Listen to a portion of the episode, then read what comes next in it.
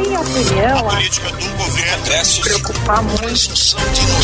Agora, na Rádio Bandeirantes, Bastidores do Poder, com Guilherme Macalossi. Bandeirantes.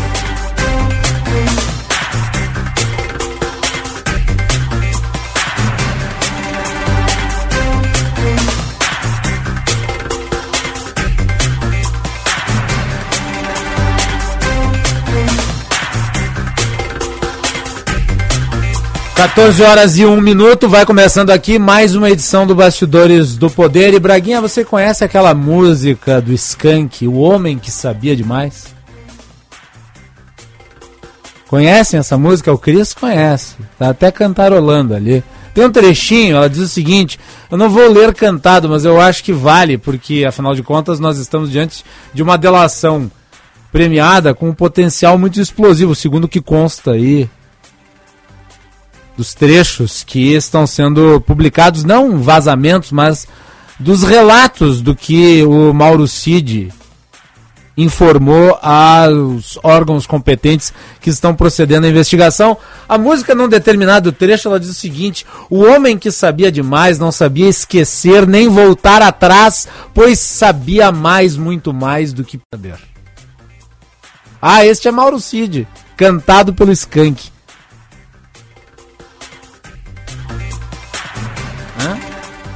E daqui a pouco nós vamos tratar disso no programa. Sobre este homem. Este homem que sabia demais.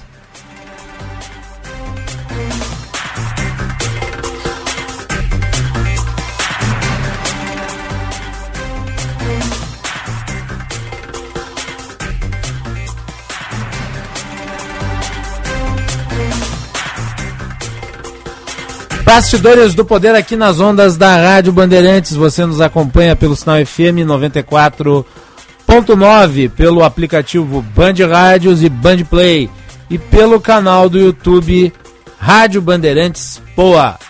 youtube.com barra Rádio Bandeirantes Poa. Se inscreva, mande a sua mensagem também pelo nosso WhatsApp que é 98061 0949. 980610949.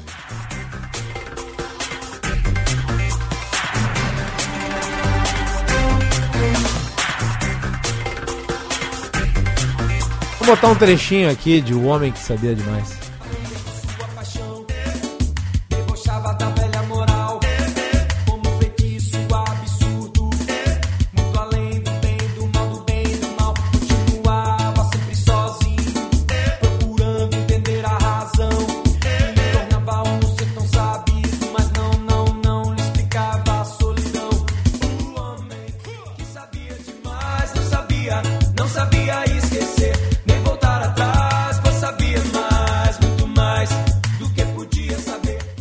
Aí então, é o nosso querido Mauro Cid, é, o delator, o homem que sabia demais.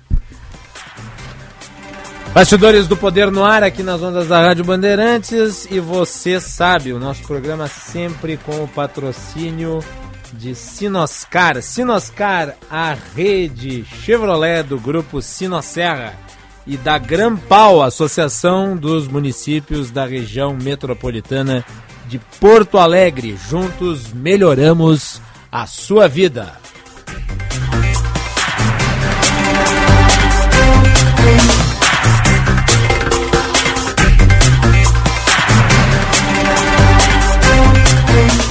Quatorze horas e quatro minutos, hora certa no Bastidores do Poder para o Hotel Express Rodoviária. Conforto e economia no Hotel Express Rodoviária. Ligue 3085 5500. Temperatura 25 graus e um décimo. Para o Hospital São Lucas da PUC. Cuidado que salva vidas.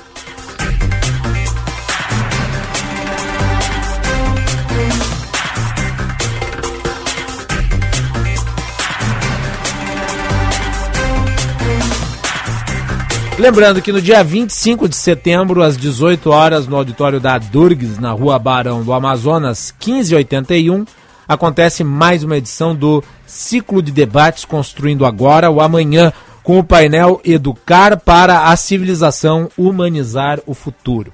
Esse painel terá a presença dos professores Walter Antônio Basso, Daniela Prates e Marco Melo, no dia 25 de setembro, às 18 horas, na sede da Adurgues. Há 45 anos, lutando pela educação pública gratuita e de qualidade.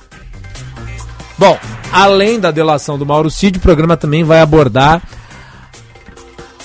a taxa de juros que foi definida ontem pelo Copom na sequência da decisão do Federal Reserve. E tanto numa quanto na outra, né, aquilo que a gente disse que aconteceria acabou de fato acontecendo. O Federal Reserve fixou a taxa de juros dos Estados Unidos no mesmo patamar anterior e o Brasil cortou, através do Comitê de Política Monetária, a taxa de juros em 0,5. Então temos aí um cenário de estabilidade nos Estados Unidos e de continuidade na queda dos juros no Brasil. Depois nós vamos ler, inclusive, trechos aqui da nota publicada pelo Copom que embasou a decisão do órgão que é integrante do Banco Central, é o órgão de proteção da moeda.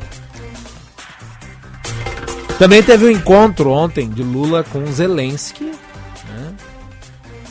as imagens mostram dois líderes com, digamos, né, visual taciturno, ainda que, segundo o que foi dito né, sobre o encontro, a conversa tenha sido positiva. Espero que, de alguma maneira, o posicionamento da Ucrânia tenha sido melhor compreendido por parte das autoridades brasileiras. Já que Lula, ao longo dos últimos meses, tem externado críticas à Ucrânia e a Zelensky, e em muitas ocasiões colocando a Ucrânia e a Rússia numa situação de igualdade dentro do conflito, ignorando o fato que a Ucrânia é o país agredido e a Rússia é o país agressor.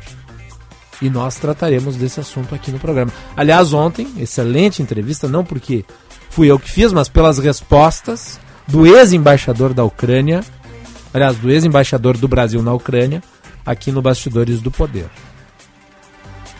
E os demais assuntos do dia: da política, da economia, da sociedade e o serviço. Tudo aqui no Bastidores do Poder. Vamos até às 16 horas.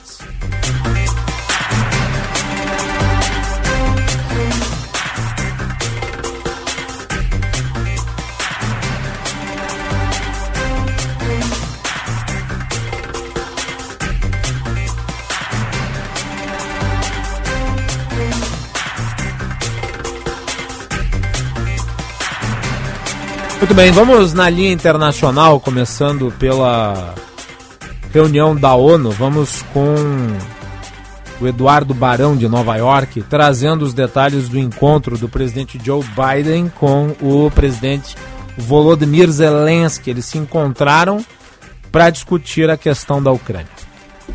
Porque foi um dia intenso aqui em Nova York, né? a gente acompanhou de perto o presidente Lula é, se reunindo primeiro com o Joe Biden, depois com o Zelensky, até ao início da noite, né, quando é, Lula acabou aparecendo ali no hall do hotel, antes de finalmente seguir viagem até o aeroporto e aí de volta ao Brasil. É, hoje, as atenções voltam a ser todas em cima é, do presidente da Ucrânia, Volodymyr Zelensky, agora há pouco, informação que chegou é, da Europa é que a Rússia voltou a atacar algumas posições, algumas cidades é, ucranianas. Foram pelo menos é, cinco cidades da Ucrânia com mísseis, danificando a infraestrutura energética, equipes de resgate estão procurando ali é, sobreviventes debaixo dos escombros, e essa é uma resposta russa é, depois da ida de Volodymyr Zelensky até o Conselho de Segurança. Ele participou da Assembleia Geral é, na abertura na terça-feira, e ontem Zelensky foi até o Conselho de Segurança, apresentou ali um novo é, plano de paz, dizendo que a situação continua muito complicada é, por lá. Se reuniu à noite é, com o presidente brasileiro, o presidente Lula. O discurso foi parecido dos dois, né, tanto é, do é, primeiro-ministro, do, do, ministro das Relações Exteriores, o Dmitry Kuleba, dizendo que foi quebrado o gelo entre Lula é, e Zelensky, já que a relação estava um pouco, digamos, afastada, estremecida, Zelensky entendendo que Lula deveria ter sido muito mais duro é, com relação às ações de Vladimir Putin. E aí o Lula acabou aparecendo lá no saguão do hotel, é, no fim do dia, dizendo que há uma tentativa ainda de paz, e que é muito mais fácil você negociar a paz é, numa mesa do que durante uma guerra. E hoje, é, Zelensky está indo até Washington, até a capital americana, além de se encontrar com o presidente Joe Biden, que tem mostrado apoio incondicional à Ucrânia, Zelensky também vai voltar ao Congresso dos Estados Unidos, vai se encontrar ali é, com congressistas americanos. É mais uma tentativa é, de pedir apoio. O Congresso americano já aprovou bilhões e bilhões de recursos diferentes à Ucrânia e agora Zelensky continua nessa turnê aqui nos Estados Unidos antes de voltar a seu país. Tá então as informações de Nova York com Eduardo Barão né? e nós vamos tratar do assunto. Né? Até porque tem declaração do Lula depois do encontro com o Zelensky. Vamos colocar, não sei se o Eduardo, se o Cris já tem as imagens. Vamos colocar no, no nosso canal, na live, quem está nos assistindo vai ver a imagem do Lula cumprimentando o Zelensky depois da reunião bilateral entre os países. Nada foi estabelecido ali que represente um marco do ponto de vista do posicionamento das duas nações. É, nem o Brasil vai enviar armamento para a Ucrânia, nem a Ucrânia passou a contar com o Brasil como um aliado. Muito antes, pelo contrário, foi uma conversa inicial. E como disse o Barão, havia um dissabor na relação entre os dois países. O posicionamento de Lula, aliás, sobre a questão da guerra da Ucrânia, ele é, transcende o seu próprio início de mandato, porque ele deu uma entrevista no início de 2022 para Time, basicamente dizendo que o Zelensky e o Putin haviam desejado igualmente a guerra. Zelensky é o presidente do país que foi vitimado por uma invasão. E o Vladimir Putin é o líder autoritário de um país expansionista, imperialista que já praticou outras invasões. Invadiu a Geórgia em 2009, depois invadiu a Crimeia em 2014 e agora tenta invadir a Ucrânia.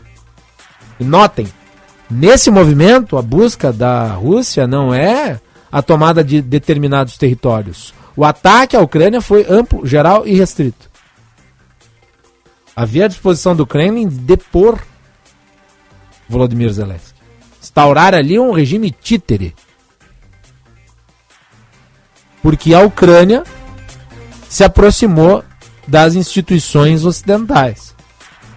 E por quê? Porque a Ucrânia buscava provocar a Rússia? Não, porque a Ucrânia visava se proteger da Rússia. Se você é um país menor e você tem na sua vizinhança, no limite territorial, uma potência invasora, obviamente você vai buscar aliados fortes de maneira a se proteger. Tanto é que após a invasão à Ucrânia, países que são historicamente neutros, como a Finlândia, apressaram as negociações para entrarem na organização do Tratado do Atlântico Norte, ou seja, a OTAN. Bom, vamos ouvir aqui um trecho do áudio do presidente Lula. Ele comentou o encontro que teve com Volodymyr Zelensky. Vamos ouvi-lo. Eu disse ao Zelensky a necessidade da gente trabalhar para construir a paz disse para ele a necessidade de encontrar um grupo de países amigos que pudesse construir uma, uma proposta que não fosse nem de um nem de outro, dos dois que estão em guerra, e de que a negociação numa mesa sabe, de diálogo é muito mais barato do que uma guerra, não tem vítima, não tem morte e não tem tiro. Disse ao presidente Zelensky que era importante construir a possibilidade de construir uma mesa de negociação, parar com a guerra e ver se a gente consegue encontrar a solução. Eu sei, eu sei que é difícil, tanto para ele quanto para o Putin. Eu já mandei o Celso Amorim a Rússia e a Ucrânia, mas eu acho que esse é o único caminho que vai encontrar a solução. O caminho do diálogo, o caminho da paz, o caminho da conversa. Ninguém vai ter 100% numa guerra. Ninguém consegue ganhar tudo. Ou seja, não é apenas a derrota do inimigo, é a construção de uma paz duradoura para que nunca mais aconteça uma ocupação territorial como fez a Rússia. Tá, então. Essa é a declaração de Lula. Ela tem elementos aqui que eu gostaria de ressaltar. A primeira fala de Lula, primeiro trecho, diz respeito ao encontro, tratando o que Zelensky disse a Lula como uma história. O Lula começa a sua declaração dizendo: Eu ouvi a história do Zelensky. Uma das minhas frases mais repetidas aqui no programa é: As palavras fazem sentido. Essa história não é do Zelensky. Isso que nós estamos observando é a realidade. A invasão de um país imperialista sobre um país que está na sua esfera in, indireta de influência e que foi vítima reiteradamente de agressões desde o fim da União Soviética. Portanto, o Zelensky não está trazendo uma versão da realidade, ele está no papel de vítima, como representante de um país agredido. Mais adiante, o Lula fala, e eu acho que isso também é fundamental para compreender o posicionamento do presidente brasileiro. Ele diz que ninguém vai ter 100% numa guerra. Ok, para Putin, 100% na guerra representa conquistar os territórios que ele reivindica. E para Zelensky, o que representa 100% na guerra? Essa é uma pergunta que tem que ser feita a Lula, porque se a Ucrânia foi agredida, e territórios dela foram tomados, 100% para a Ucrânia representa a integralidade da nação. E daí eu pergunto ao presidente da República: caso o Brasil fosse agredido e o Rio Grande do Sul, o Mato Grosso e o Acre fossem tomados, o senhor buscaria 100% ou o senhor buscaria menos do que isso?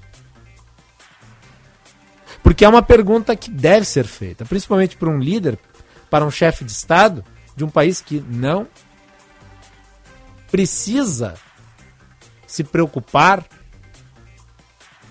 com um vizinho invasor.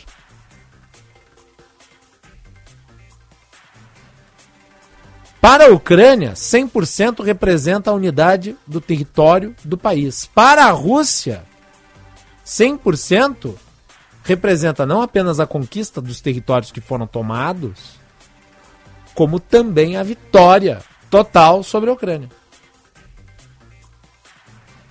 E lembrando que a paz só pode ser construída a partir do fim das hostilidades. Após a paz só pode ser construída a partir do momento em que cessarem os tiroteios, os bombardeios, os ataques. E a pergunta que fica, e que também deve ser encaminhada ao presidente da República, já que ele tenta se colocar como um sujeito equilibrado, né, que busca dialogar com as duas partes, é: quem está atacando quem?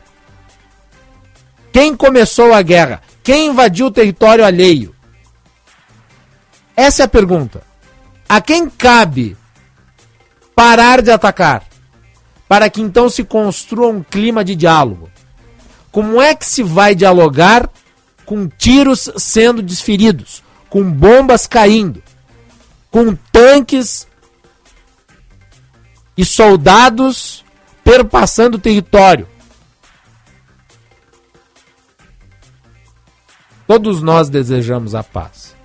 Mas para a paz existem condições. A condição mínima é que o agressor cesse com a agressão. E daí isso não é com Volodymyr Zelensky. Isso é com Vladimir Putin. 14 horas e 20 minutos, nós vamos para o intervalo e voltamos para falar sobre taxa de juros.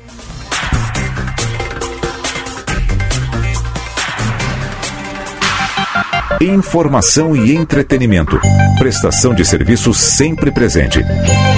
Rádio Bandeirantes. Rádio Bandeirantes.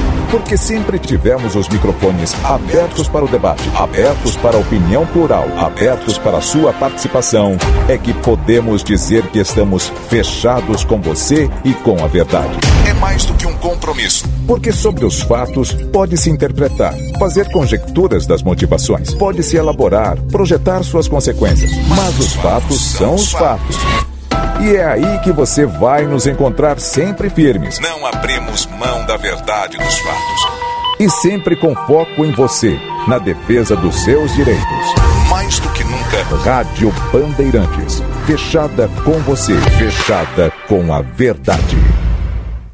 O Rio Grande do Sul, e em especial o Vale do Taquari, está sofrendo com uma tragédia sem precedentes. Nesse exato momento, famílias estão afastadas de suas casas e muitas delas vão precisar começar tudo do zero. A Grampal, Associação dos Municípios da Região Metropolitana de Porto Alegre, pede a sua ajuda para que os moradores do Vale do Taquari voltem a ter dignidade. Procure o posto de doações mais próximos da sua casa e doe um recomeço. A CDL Porto Alegre trouxe para os gaúchos a Faculdade do Comércio, com foco na cadeia produtiva do varejo, comércio e serviços. A FAC-RS oferece cursos para qualificar os profissionais que desejam crescer nesses segmentos, com conteúdo programático baseado nas necessidades do mercado. Saiba mais sobre os 15 cursos de graduação e pós em formato EAD FAC-RS em cdlpoa.com.br e matricule-se já. CDL Porto Alegre, sempre em movimento para qualificar o varejo.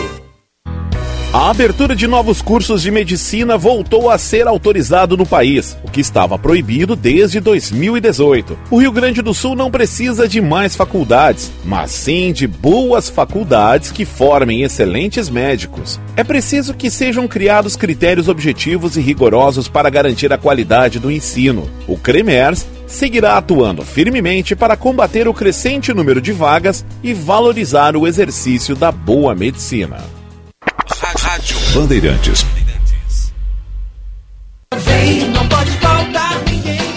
Atualmente, todo o Rio Grande do Sul já tem a coleta biométrica disponível. O atendimento pode ser feito no cartório eleitoral, central ou posto de atendimento, ou na plataforma virtual do TRE, o JE Digital. Agende dia e horário para atendimento presencial no JE Digital ou pelo telefone 148. Para fazer a coleta, basta levar o documento de identidade e comprovante de residência. Aproveite e faça a biometria. Não pode faltar ninguém.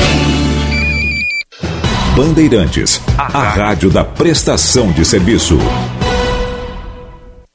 Se o teu negócio precisa de um arquiteto, tu encontra a solução na Unio. Se o caso for um profissional para a criação da tua marca, tu também encontra a solução na Unio. Bom, mas se o problema for criação de peças gráficas, é claro que na Unio tu encontra a solução. Já deu para entender, né? Acesse uniosebrae.com.br e contrata profissionais com até 60% de desconto. Unio Sebrae, a união perfeita entre o teu negócio e as nossas soluções.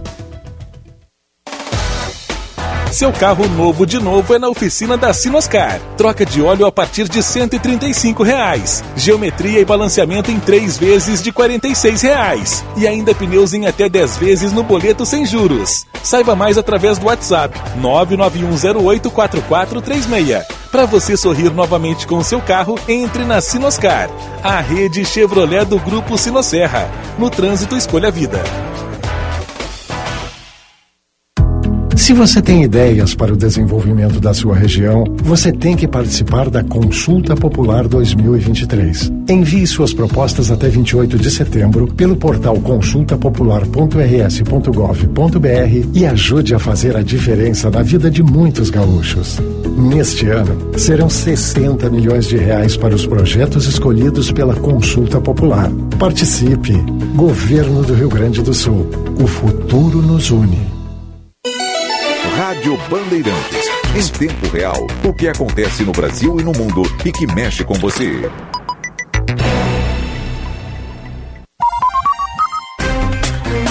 Você ouve na Rádio Bandeirantes Bastidores do Poder.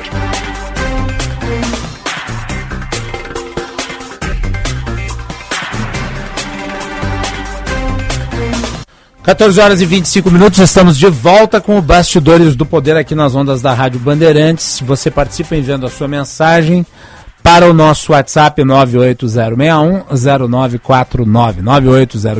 98061-0949. E o nosso programa, sempre com o patrocínio de Sinoscar, a rede Chevrolet do grupo Sinosserra e de Grampau, Associação dos Municípios da região metropolitana de Porto Alegre. Juntos melhoramos a sua vida. Temperatura 24 graus e 4 décimos para o Hospital São Lucas da PUC. Cuidado que salva vidas. 14 horas 26 minutos, a hora certa para o Hotel Express Rodoviária. Conforto e economia é no Hotel Express Rodoviária. Ligue 3085 5500.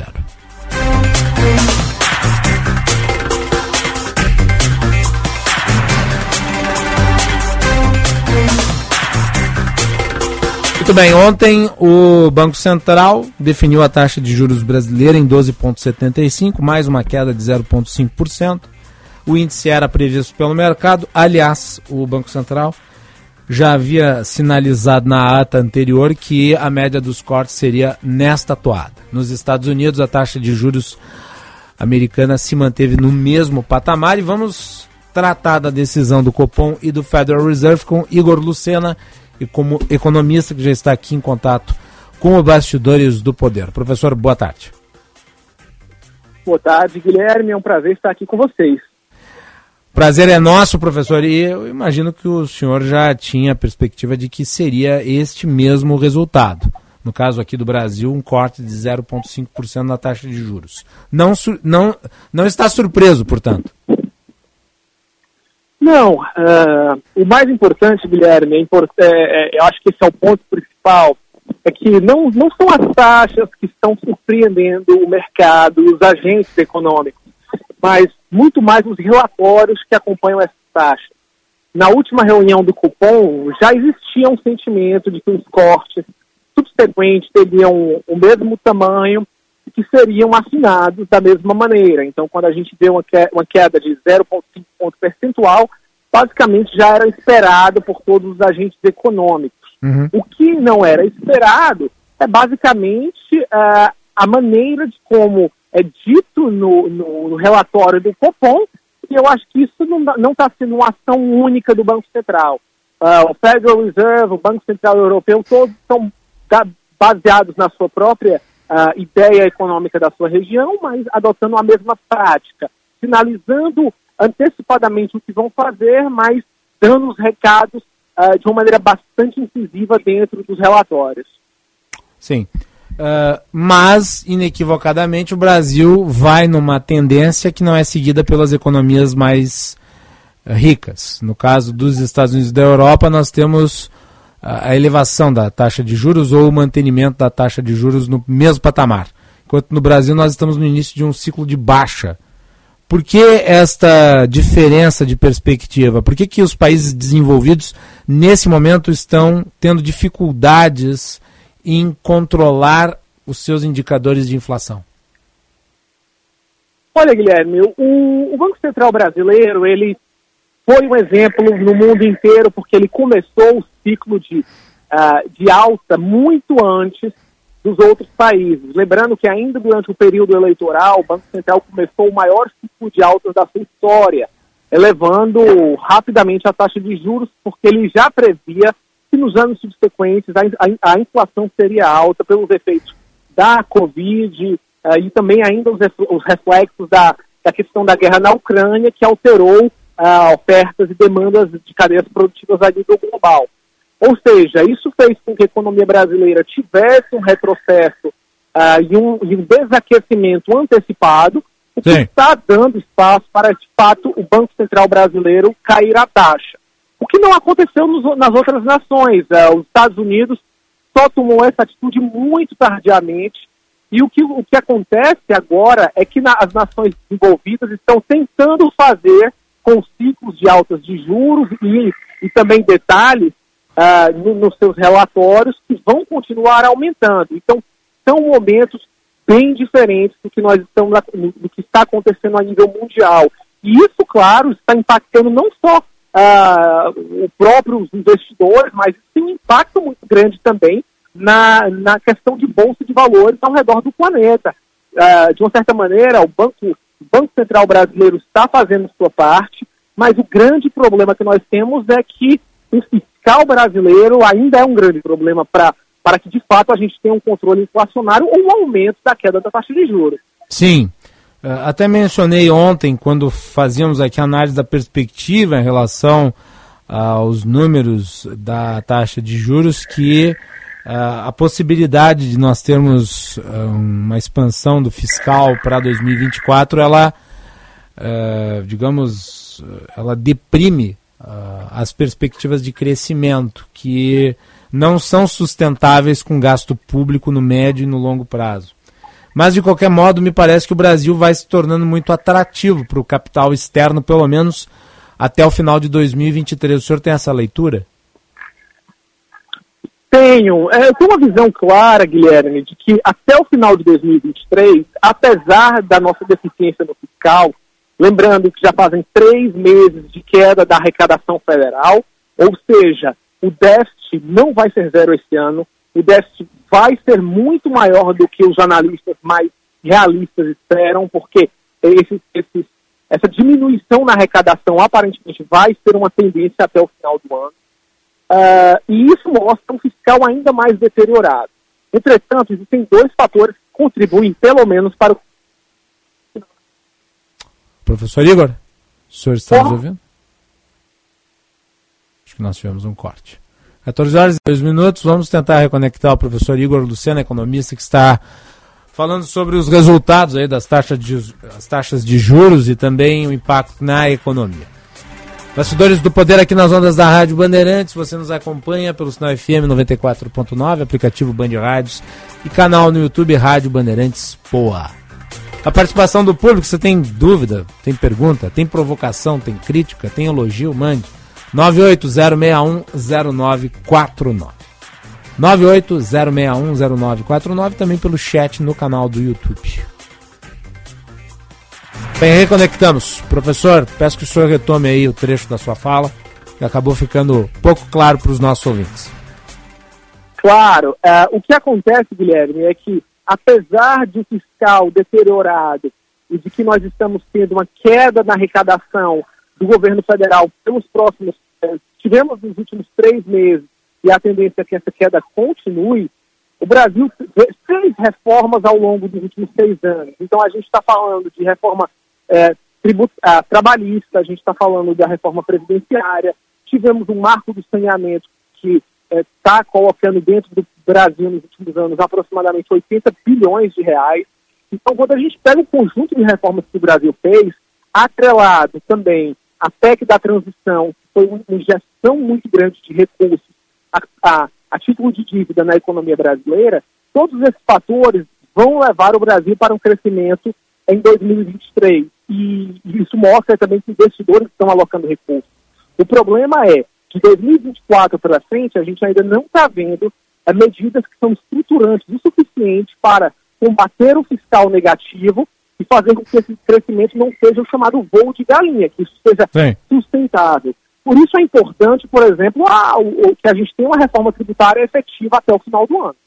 Professor, o senhor mencionou o terceiro mês consecutivo de queda de arrecadação. Quais são os fatores para essa queda de arrecadação se nós temos uma economia com indicadores de PIB que estão subindo? Não é, não, não, não, não, não lhe parece um contrassenso porque, em geral, a arrecadação aumenta quando você tem crescimento econômico. Está acontecendo o contrário. Por quê? Exatamente. É, isso é complexo, né? É, Daí o porquê ele pergunta. Exatamente, exatamente. Existe uma questão é, de dois pontos. O primeiro, a gente está com o setor industrial muito baixo. O setor industrial, ele tem uh, um grande componente na arrecadação federal e o setor industrial vem em queda. Enquanto o setor agro, que é um dos setores mais pujantes da economia, muitas vezes tem diferimentos de impostos e também tem, tem questões de subsídio. E quando a gente está falando de análise de arrecadação, a gente faz também uma análise de arrecadação do passado. Isso mostra que, apesar dos dados econômicos mostrarem um crescimento, a tendência é que eles não consigam ser mantidos no longo prazo. E que, a, a, apesar de estarmos entrando no, no, melhor trimestre do ano, a tendência é de uma queda da, dos dados econômicos, por causa desses, é, desses indicadores.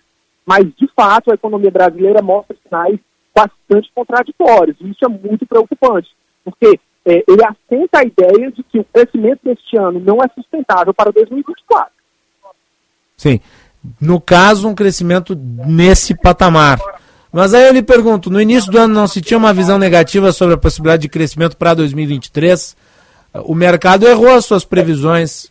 Não pode estar errado em relação a 2024 também? Eu não diria que o mercado errou as suas previsões. Eu diria que uh, a gente é, é, se endividou demais em 2023. Você pega uma análise da chamada PEC da transição, que a gente passou na, na, foram a mais de 150 bilhões de reais, você injetou esse dinheiro na economia, esse dinheiro vem através de dívida e, obviamente, esse dinheiro faz com que o PIB econômico aumente, mas não necessariamente isso vai se transformar em arrecadação. Então, esse é um grande problema. O, o, o ano de 2023 tem vários é, é, é, elementos econômicos que falseiam a economia, o estado real da economia brasileira, que a gente só vai ver de fato a partir de 2024, com a continuidade, sem uma PEC de transição e sem artifícios financeiros para a continuidade do, da máquina federal. Muito bem. Professor Igor, uma última pergunta sobre a importância da reforma tributária para o resultado econômico do Brasil nos próximos anos. O senhor falou sobre voo de galinha. Tem sido uma constância na nossa história ter momentos de crescimento intercalados por longos períodos de estagnação ou mesmo de recessão. E parece vai se produzir um cenário semelhante. Mas a reforma tributária tem um potencial enorme, principalmente porque ela pode dar dinamização à economia. Uh, se aprovada nos termos atuais no Senado, o senhor acredita que ela ajuda no crescimento potencial do país no médio prazo? Guilherme, eu não só acho que ela ajuda, eu acho que ela é fundamental não só pela por, por simplificação de impostos, pela, é, por tornar o Brasil dentro de um sistema tributário mais é, lógico do mundo, que é o sistema de valor adicionado, né, o chamado VAT, mas principalmente porque ela tende a fazer com que os incentivos econômicos sejam corretos. Ou seja, indústrias não se instalarão no Brasil ou capital não vai ser alocado simplesmente mediante incentivos fiscais, que muitas vezes essas indústrias não têm capacidade de sobrevivência e apenas existem consumindo dinheiro do tesouro que pode ser mais bem alocado. Então, eu acho que a principal função da reforma é ser é, dar uma direção para que os recursos financeiros do Brasil, sejam eles públicos e privados, sejam alocados da melhor maneira possível. E aí sim a gente consegue liberar grande parte do nosso PIB. Professor Igor? Sim, sim, a melhorar. O senhor está nos ouvindo, professor? Estou ouvindo. Perfeito. Eu vou pedir só que o senhor repita o finalzinho da sua fala, porque houve um corte. Claro, o que eu quis uh, dizer que, apesar de toda a situação econômica da, da reforma e as críticas sobre ela, o ponto principal é que ela vai fazer com que os recursos públicos ou privados sejam alocados de maneira eficiente. Uhum. As empresas vão abrir, se instalar e produzir baseado nas suas próprias capacidades e não em incentivos fiscais. Então, isso é fundamental para que recursos sejam alocados e as empresas, de fato, tornem o Brasil um país muito mais eficiente. Eu acho que esse é o ponto mais importante da reforma. Muito bem. Agora sim, professor, muito obrigado pela participação aqui no Bastidores do Poder. Eu te agradeço, Guilherme. Até a próxima. Um, muito obrigado. Um bom resto de semana para o senhor, professor.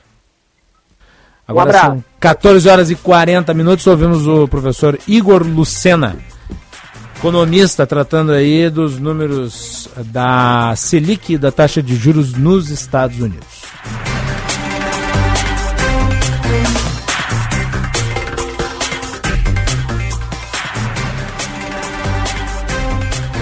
Bem, vamos ao noticiário político de Brasília. Nós vamos com a 9. A Câmara aprovou o regime de urgência do projeto de lei da doação presumida. A votação deve ocorrer na próxima semana. Vamos com João Pedro Melo. Dos Deputados aprovou o regime de urgência para um projeto de lei que prevê que todo brasileiro será considerado doador de órgãos após a morte, a chamada doação presumida. O texto deve entrar na pauta da semana que vem. Se aprovado, estabelece que depois da morte a doação é presumida por lei, exceto se a pessoa tiver expressado anteriormente que não quer ser um doador. Hoje são mais de 65 mil pessoas no Brasil que esperam, em média, 21 meses para receber um novo órgão. Após a aprovação da urgência, a autora do texto, a deputada Laura Carneiro, agradeceu o empenho dos parlamentares para a votação. É os seus deputados que tiveram a consciência da importância dessa matéria, mesmo aqueles que tinham encaminhamento contrário. Obrigada, senhor presidente. Obrigado, deputada. Prossegue em definição em relação ao novo PGR. Lula deve fazer escolha ao longo dos próximos dias. Talita Almeida. De volta a Brasília, o presidente Lula está pressionado para decidir o nome do novo procurador-geral da República.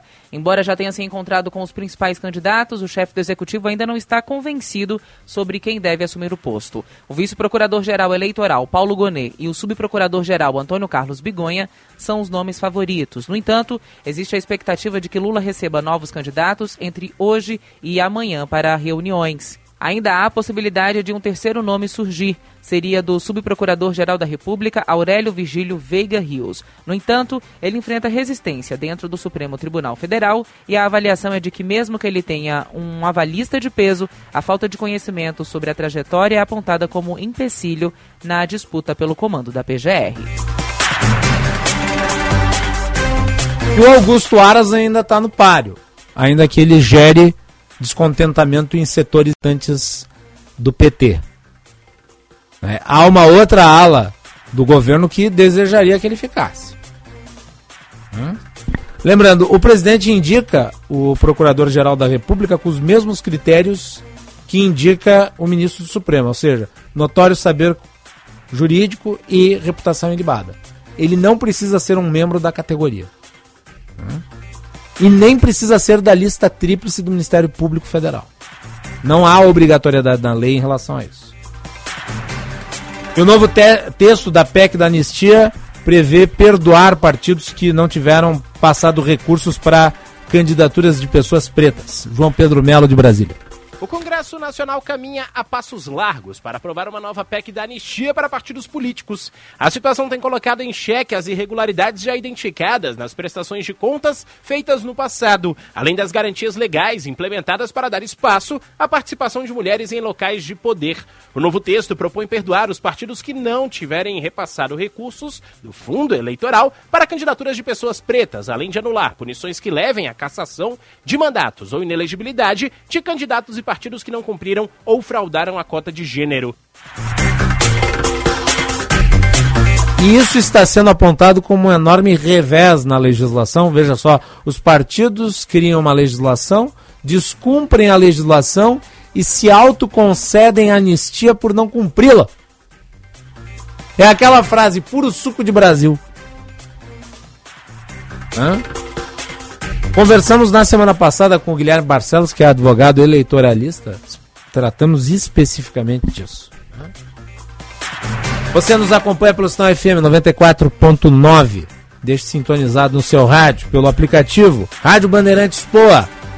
Se inscreva e também através do nosso canal no YouTube. O aplicativo, aliás, é Band Rádios e o canal no YouTube é Rádio Bandeirantes Poa. Vamos para o repórter Bandeirantes.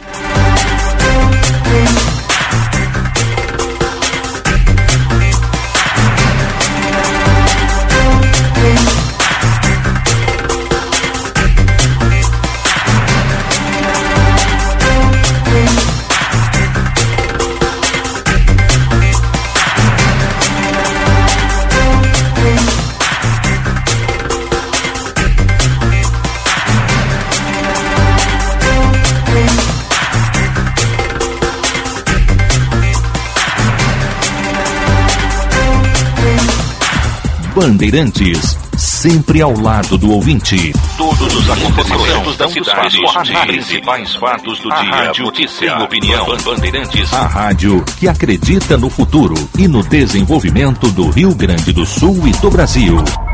Transmissão via satélite para mais de mil municípios pelo país. A Rádio Bandeirantes conecta o Brasil.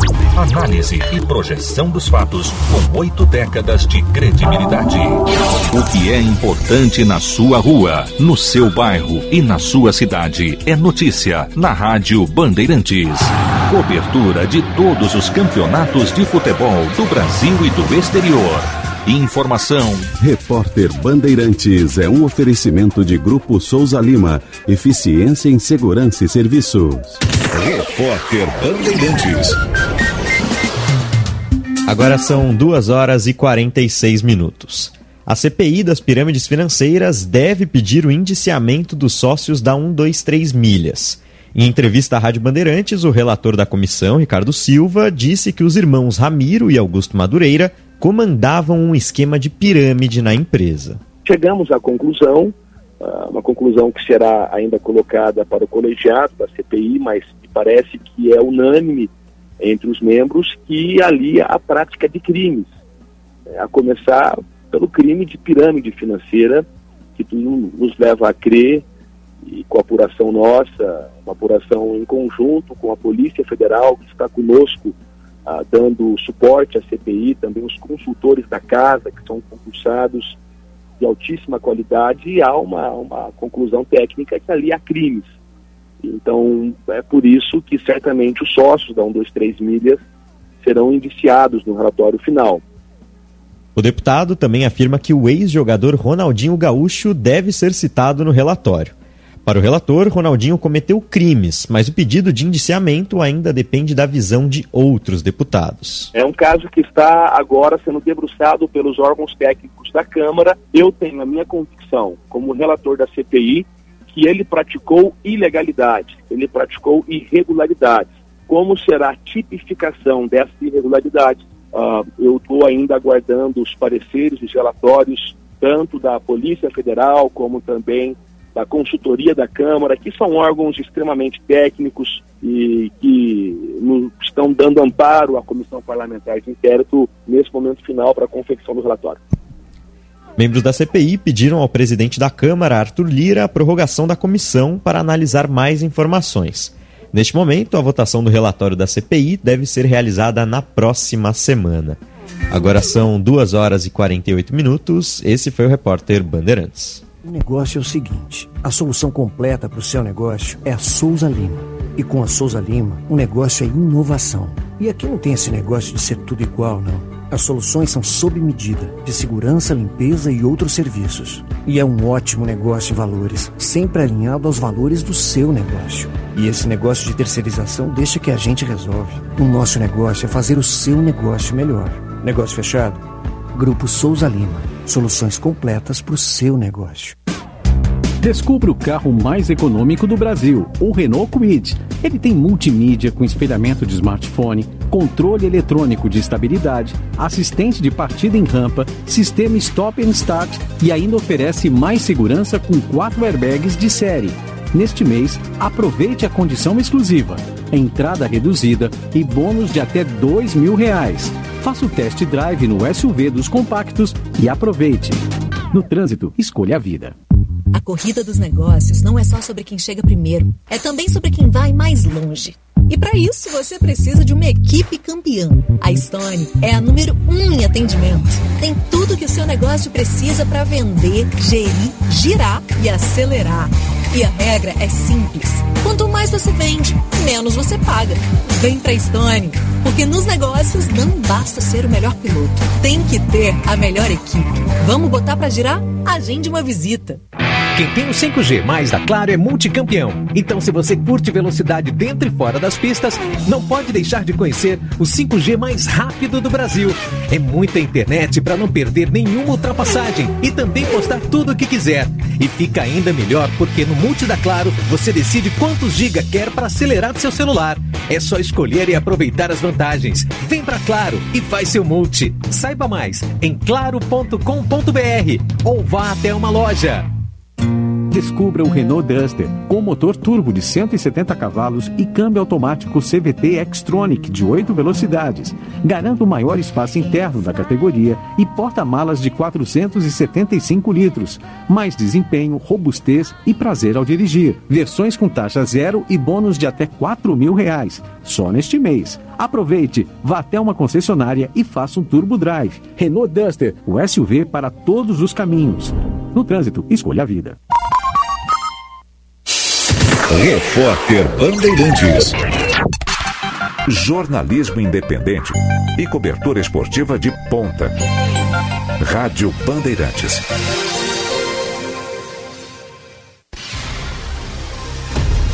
Siga a Rádio Bandeirantes nas redes sociais e se conecte com o melhor do jornalismo e do esporte.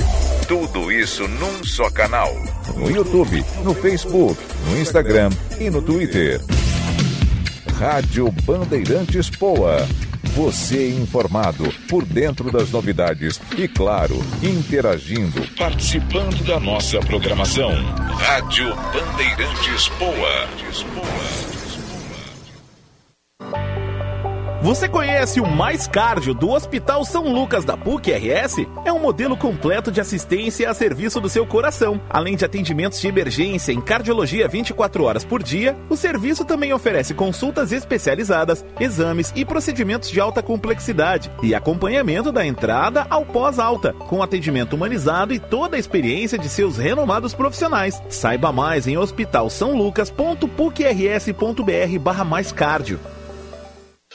Bandeirantes, a rádio da prestação de serviço. A tradicional Corrida do Grêmio já tem data marcada para esse ano. Acontecerá no dia 22 de outubro de 2023, na Casa do Tricolor, a Arena do Grêmio. Acesse corridadogrêmio.com.br e garanta sua inscrição. Seja lá o que faz bem pra você, conte com a Panvel que Fica tudo bem. Fica, fica, fica tudo bem. Uma farmácia completa, com a melhor solução para a sua receita. Da a farmacinha aos medicamentos especiais. Cuide da sua saúde que fica tudo bem. Pediu? Chegou. Fica tudo bem. No app Panvel tem. Frete grátis e entrega em até uma hora. Confira nas lojas, no site, no app ou peça pelo Alô Panvel. Panvel, bem você, você bem. Minuto Simers. Você sabia que na Prefeitura de Porto Alegre, quanto mais horas o médico trabalha, menos ele ganha? Para quem precisa de atendimento em saúde, o caos. Para quem trabalha salvando vidas, desrespeito. É assim que a Prefeitura de Porto Alegre vem tratando a médicos e pacientes há anos. Simers. Defender os médicos é defender a saúde. Rádio Bandeirantes. No mês Farroupilha Chevrolet você aproveita troca de óleo sintético para veículos 1.0 e 1.4 aspirados por três vezes de 69 e ganha uma cuia ou bomba de chimarrão exclusiva. Para cada litro vendido, a rede Chevrolet doará um real para instituições beneficentes. E ainda, a cada 250 reais em serviços, você pode concorrer a milhares de prêmios. Consulte regulamento em serviçopremiado.com.br. No trânsito, escolha a vida. Chevrolet. O Rio Grande do Sul, e em especial o Vale do Taquari, está sofrendo com uma tragédia sem precedentes. Nesse exato momento, famílias estão afastadas de suas casas e muitas delas vão precisar começar tudo do zero. A Grampal, Associação dos Municípios da Região Metropolitana de Porto Alegre, pede a sua ajuda para que os moradores do Vale do Taquari voltem a ter dignidade. Procure o posto de doações mais próximos da sua casa e doe um recomeço. Rádio Bandeirantes. Em tempo real, o que acontece no Brasil e no mundo e que mexe com você.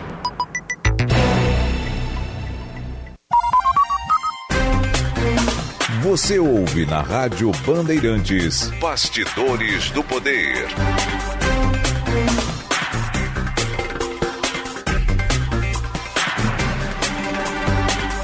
14 horas e 55 minutos, vamos com as informações do trânsito. Vem chegando Josh Bittencourt. Serviço Bandeirantes. Trânsito. Precisa fazer a troca de óleo? Escolha os lubrificantes móvel para seu motor durar mais. Se tem movimento, tem móvel. Boa tarde, Macalossi. Boa tarde. Para todos aqui no Bastidores do Poder. Depois do feriado, ontem com fluxo abaixo da média, trânsito volta à normalidade. Vários pontos com retenção. E atenção para semáforos que estão em amarelo piscante na José de Alencar com a Mariano de Matos. Foi encerrado há pouco o içamento do vão móvel, o último dos quatro içamentos previstos para hoje. Então, trânsito liberado nas duas pontes para quem faz trajeto entre Porto Alegre e Eldorado. Na Freeway, desde o começo da manhã, o fluxo é pesado no sentido capital, passando a Avenida Assis Brasil em função das obras na Freeway, e na BR-116 também em São Leopoldo, próximo à ponte sobre o Rio dos Sinos. Na sua próxima troca de óleo, escolha lubrificantes móvel, alta tecnologia e garantia de qualidade. Se tem movimento, tem móvel. Macalossi. Olha só, o nosso ouvinte, o Cláudio Martins, ele está dizendo que o Lula foi chamado de Putin pelo presidente da Croácia. Não, não, não, não foi o, não foi o presidente da Croácia, meu caro. Que aconteceu foi exatamente o seguinte: no encontro do Lula com o Zelensky, o ministro das Relações Exteriores da Ucrânia, o Dmitro Kuleba, é quem se confundiu e chamou o Lula de Putin. Olha só, me chamaram de Putin. Você se pode uma coisa dessa? Ele se confundiu. Imagina se eu chamo Zelensky de Bolsonaro. Uma coisa assim, meio extravagante, né? Acontece é que o Putin é o assunto na Ucrânia. Hã? Foi exatamente por isso que o, o Kuleba se enganou. Se equivocou-se. Né, para ficar com o linguajar da internet.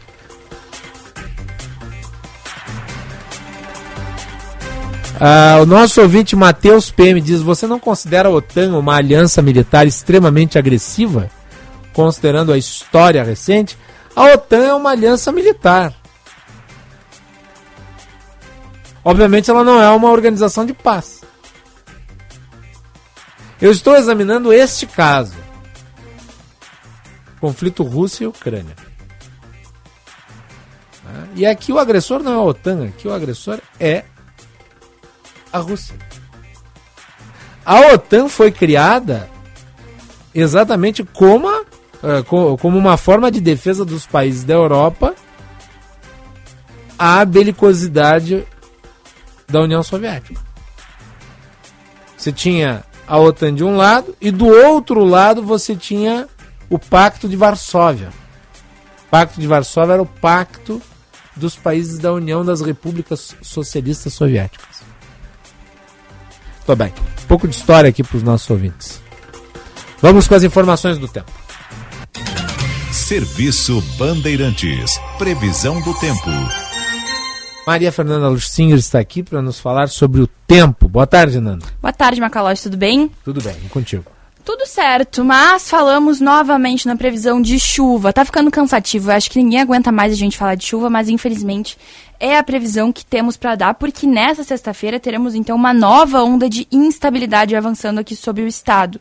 É, de novo, a gente tem a formação de um ciclone extratropical sobre o oceano, não deve passar diretamente sobre o Rio Grande do Sul, mas traz impactos aqui para o estado, com a chance de tempestades, principalmente é, o, ma o, maior cuidado que a gente tem que ter é com a chuva de granizo, que já aconteceu Sim. ontem em algumas regiões do estado e já causou estragos, principalmente lá na região sul, extremo sul, né? Já tivemos chuva de granizo e então pode tem risco de acontecer é, novamente amanhã. O alerta vale principalmente para as regiões oeste das Missões, sudeste, região central dos vales e também região nordeste. Então, esses são os locais onde a gente tem que ter mais atenção. Falando agora de cidades específicas, né? Para amanhã, sexta-feira, em São Borja, lá na fronteira oeste, pode chover, mínima de 22 e máxima de 32 graus, bem quente. É, em Lajeado, no Vale do Taquari, também chove, mínima de 19 e máxima de 25 graus. E na capital também pode chover, mínima de 18 e máxima de 24 graus. Então, ainda falando, né, de calor e chuva, que é a previsão que a gente deu toda essa semana e deve se estender aí sexta-feira e no final de semana também. Muito bem. Tá aí então. E Nanda, qual é o destaque do Band Cidade hoje? Hoje nós vamos falar no Band Cidade sobre a prisão de um criminoso bem procurado aqui na capital. Eduardo Carvalho cobriu essa prisão na manhã de hoje. Ele era é, parceiro, né, de um criminoso bem conhecido aqui em Porto Alegre. Ele foi preso, estava sendo bem procurado. E isso a gente mostra às 18h50 lá no Band Cidade. Além da repercussão, né, como eu disse, das chuvas é, que nós tivemos ontem, principalmente com a queda de granizo. Então isso a gente mostra às 18h50. Dani Boyan. Dani Boy, isso aí. Tinha me Nós fugido. temos a matéria, vamos com ela? Vamos colocar no ar? Nós temos a matéria e depois mais informações no Band Cidade. Obrigado, Nanda. Obrigada, Macalossi. Dani Boy preso pela Polícia Civil. As informações de Eduardo Carvalho.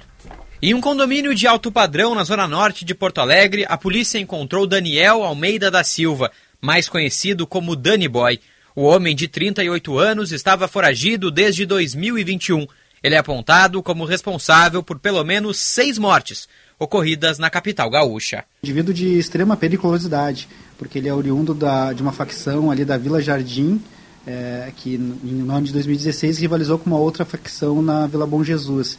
E essa guerra entre essas facções ocasionaram diversas mortes, com decapitações, com ameaças, enfim. E ele, a partir da prisão do principal líder dessa facção da Vila Jardim, que é um indivíduo conhecido como Nego Jackson, esse que estava na rua até então, o Danny Boy, passou a exercer a liderança na rua. Embora ele não seja o principal líder, ele tinha essa liderança na rua. Ele também financiava, comprava drogas e armas e fazia as distribuições e a coordenação. A última investigação contra Danny Boy envolve um triplo homicídio ocorrido na capital gaúcha em fevereiro de 2021. Desde então, ele estava foragido. Nesse período, fugiu do Rio Grande do Sul e passou por várias cidades brasileiras e até pelo Paraguai. Na última semana nós ficamos sabendo que ele poderia estar nessa, nesse condomínio de alto padrão ali na Zona Norte de Porto Alegre. Então nós começamos a monitorar, nós estávamos uma semana já monitorando aquele condomínio. E aí na terça-feira, durante a tarde, uma equipe que estava ah, na parte de trás desse condomínio conseguiu visualizar ele ah, no momento que ele apareceu na sacada. A partir de então nós montamos uma operação de emergência, cercamos toda a casa e no, no momento que a equipe entrou na frente, na, pela porta da frente da casa, ele tentou fugir pelos fundos. E aí a equipe que estava atrás conseguiu conter ele. Além dos homicídios, o preso também responde por tráfico de drogas, associação criminosa, corrupção de menores e porte de arma de uso restrito.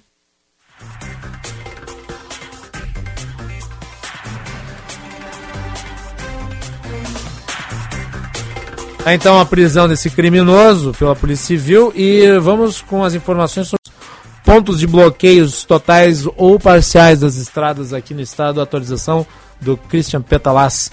Cris, boa tarde. Boa tarde, Macalossi. E já são sete trechos de rodovias com bloqueios totais ou parciais aqui no Rio Grande do Sul.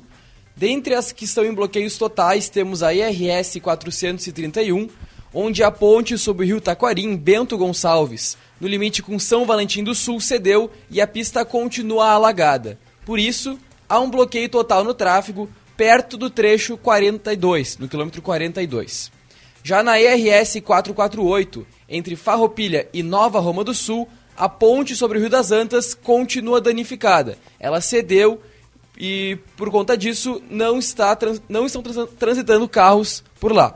O deslocamento entre esses dois municípios pode ser feito pela RS 122, entrando em Antônio Prado e utilizando após a RS 437. Já na RS 130, há um bloqueio total em Cruzeiro do Sul, no quilômetro 40. A rodovia está bloqueada por conta da queda da cabeceira da ponte. Também há bloqueio total no quilômetro 37, em Venâncio Aires. Já na VRS 851, em Serafina Correia, no quilômetro 9, o bloqueio total se dá na ponte do Rio Carreiro. A ponte se encontrava submersa e atualmente segue danificada, Macalossi. Há dois bloqueios parciais ainda, um na RS 118 em Gravataí, no acesso aos bairro, ao bairro Três Portos Esteios, sentido Sapucaia do Sul a Gravataí. Teve um desmoronamento de terra no local. O trecho será avaliado e uh, vai ser avaliado e vamos ver se retornará ou não a movimentação dos carros ali. O Dyer fará a avaliação. E já a IRS 431, no quilômetro 26 São Valentim do Sul, teve deslizamento de terras na pista. E o fluxo segue em meia pista no local, Macalossi. Tá, então. Vamos pro intervalo e voltamos na sequência.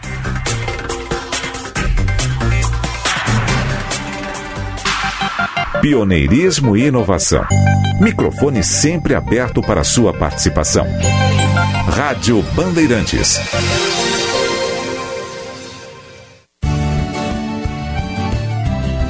Na Rádio Bandeirantes, Agronotícias, com Eduarda Oliveira. A consulta popular 2023 está aberta para o recebimento de propostas até o dia 28 de setembro.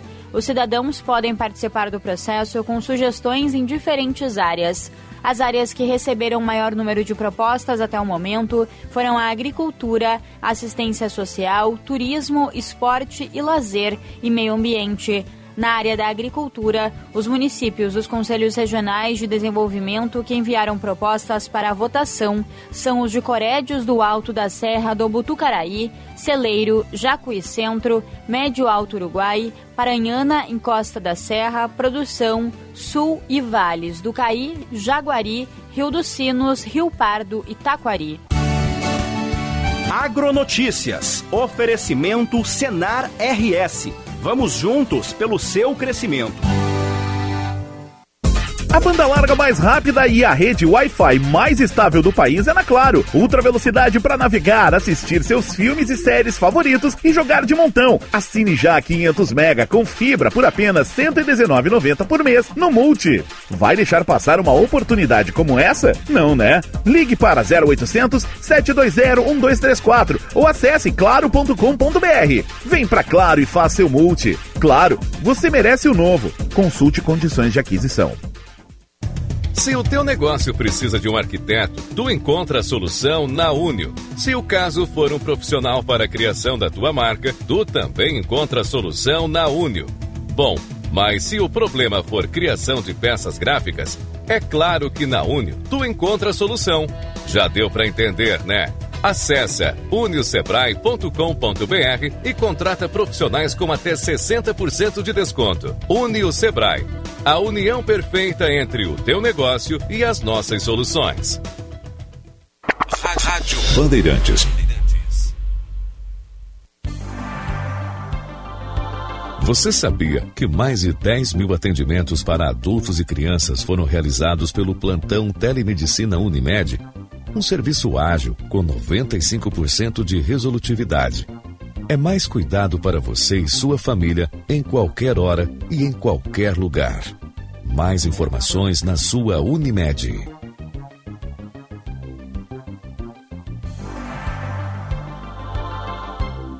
Quando um clássico nasce, é para ser apreciado. Quando ele retorna, é para entrar para a história mais uma vez. A vinícola Maison Forestier voltou com toda a tradição francesa para te surpreender novamente. E vem ao lado da Gran Legado, outra grande marca de vinhos e espumantes premiados internacionalmente. Maison Forestier e Gran Legado, duas grandes marcas, dois grandes brindes. Aprecie com moderação. Milka Moda Feminina, na rua Giordano Bruno 259, com design exclusivo em moda e acessórios, pronta entrega ou sob medida.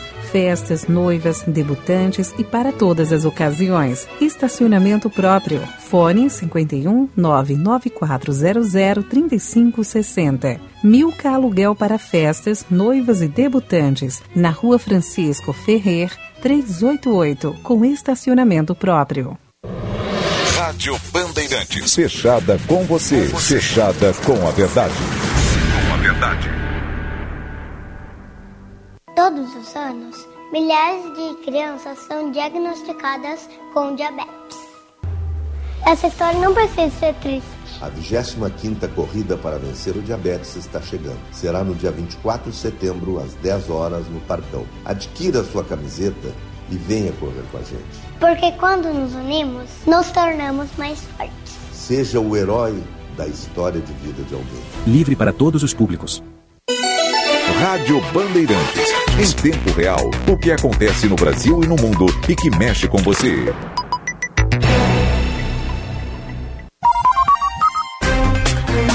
Você ouve na Rádio Bandeirantes. Bastidores do Poder.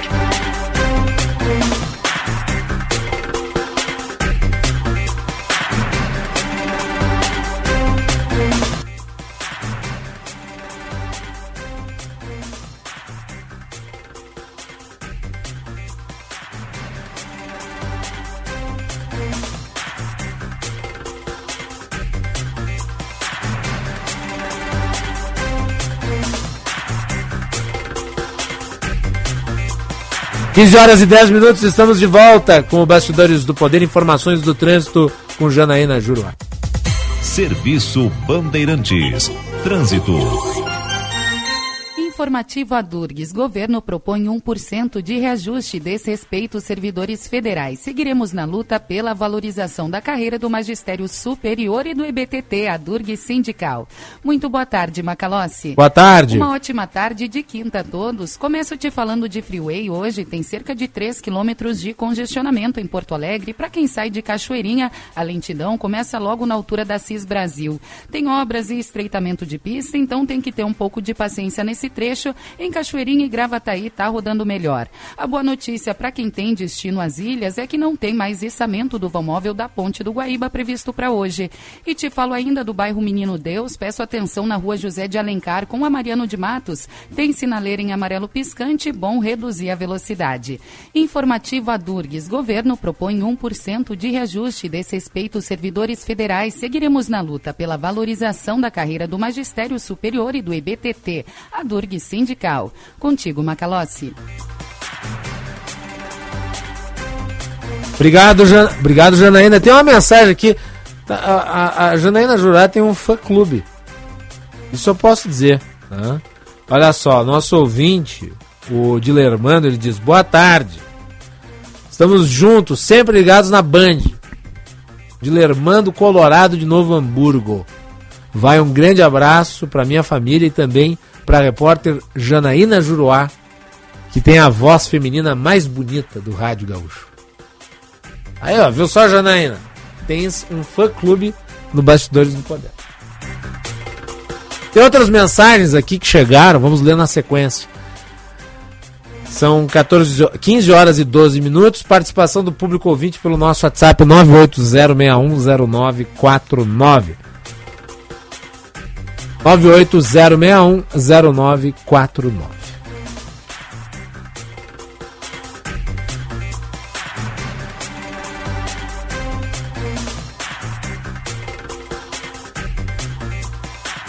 Muito bem, e vamos para o noticiário político. Mauro Cid confirmou para a Polícia Federal que o ex-assessor do ex-presidente Jair Bolsonaro repassou a minuta do golpe. Quem traz informações Brasília é a Gabriela Veras. As informações dadas né, por Mauro Cid em delação premiada foram as seguintes: que um assessor do ex-presidente Jair Bolsonaro repassou para ele uma minuta de golpe. Como era esse documento? O que, que previa esse documento? a decretação de uma nova eleição e também a prisão de adversários políticos, né? adversários, portanto, do ex-presidente Jair Bolsonaro. Tudo isso aconteceu depois do segundo turno, ou seja, depois da derrota nas urnas do então presidente da República, Jair Bolsonaro.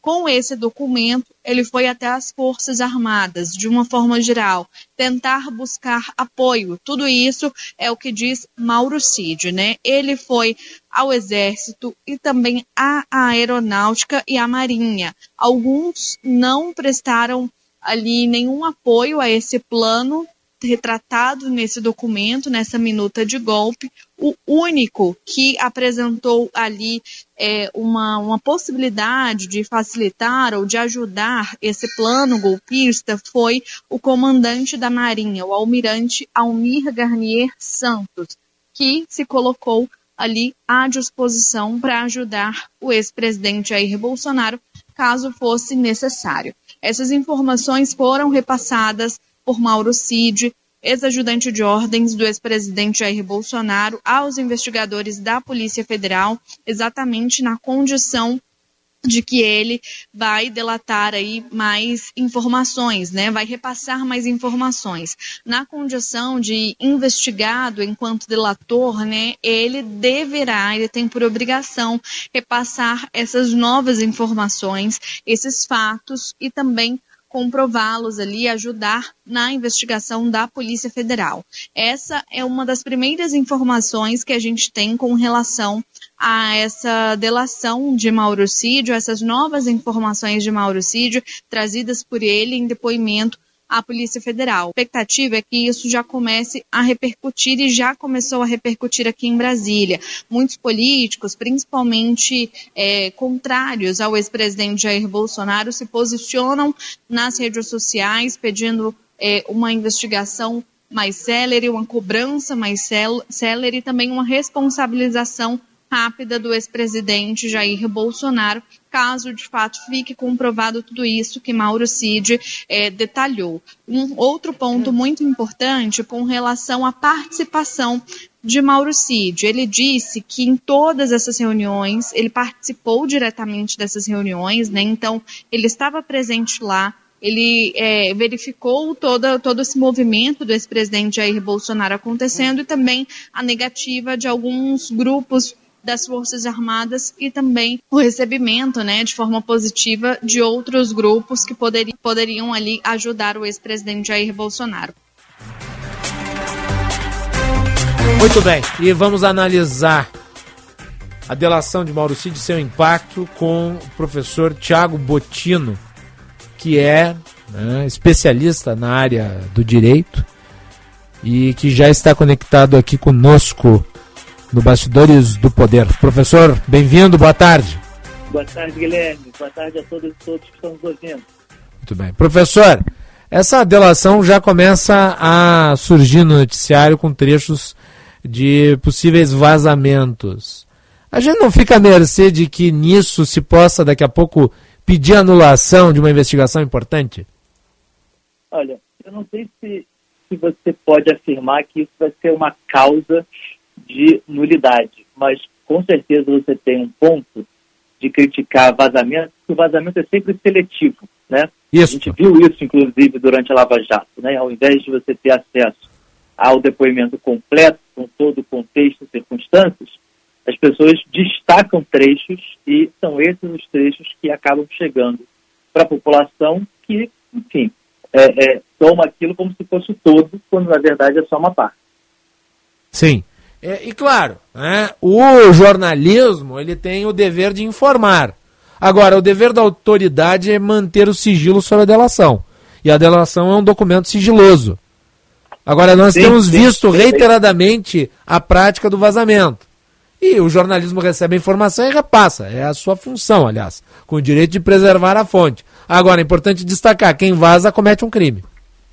Perfeitamente. Quem vaza comete um crime. É, a, a, colaboração premiada, os, os, termos, só podem se tornar públicos depois que você tem uma denúncia é, recebida. Isso está expresso é, na lei de colaboração premiada.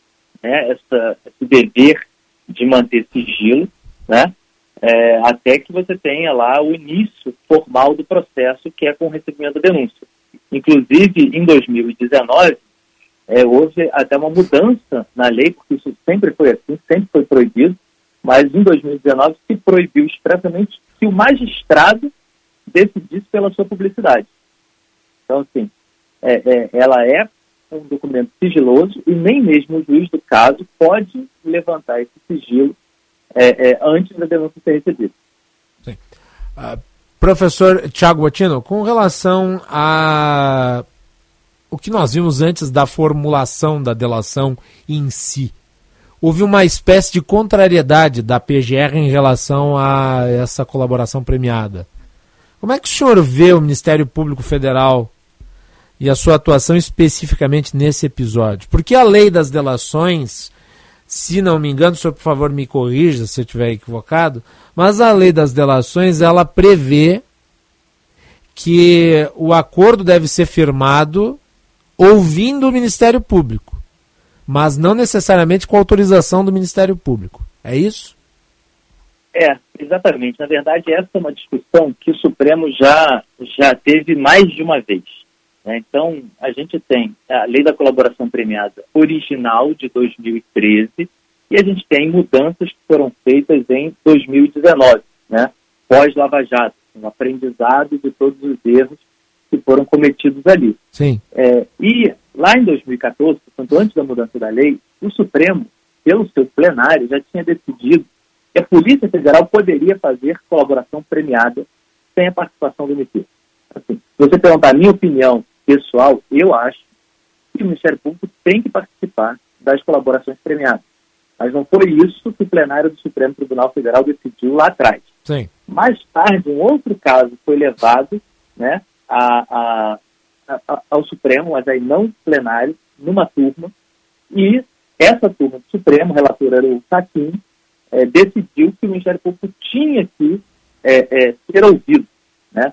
Então, assim, a lei não fala expressamente da necessidade do Ministério Público concordar com a colaboração. Né? Sim, Mas, e foi o que aconteceu nesse caso aqui, né? Hã? Foi o que aconteceu especificamente nesse caso aqui. O Ministério Público foi não concordou com a delação. É, o relator, né? Porque aí também, o Guilherme, é importante que a gente é, é, entenda que essa foi uma decisão do relator, do ministro Alexandre de Moraes, e que vai ser levada depois para o plenário. E o plenário pode entender que, olha, Alexandre, você errou, isso deveria ter sido levado para o conhecimento do Ministério Público. Ou então não.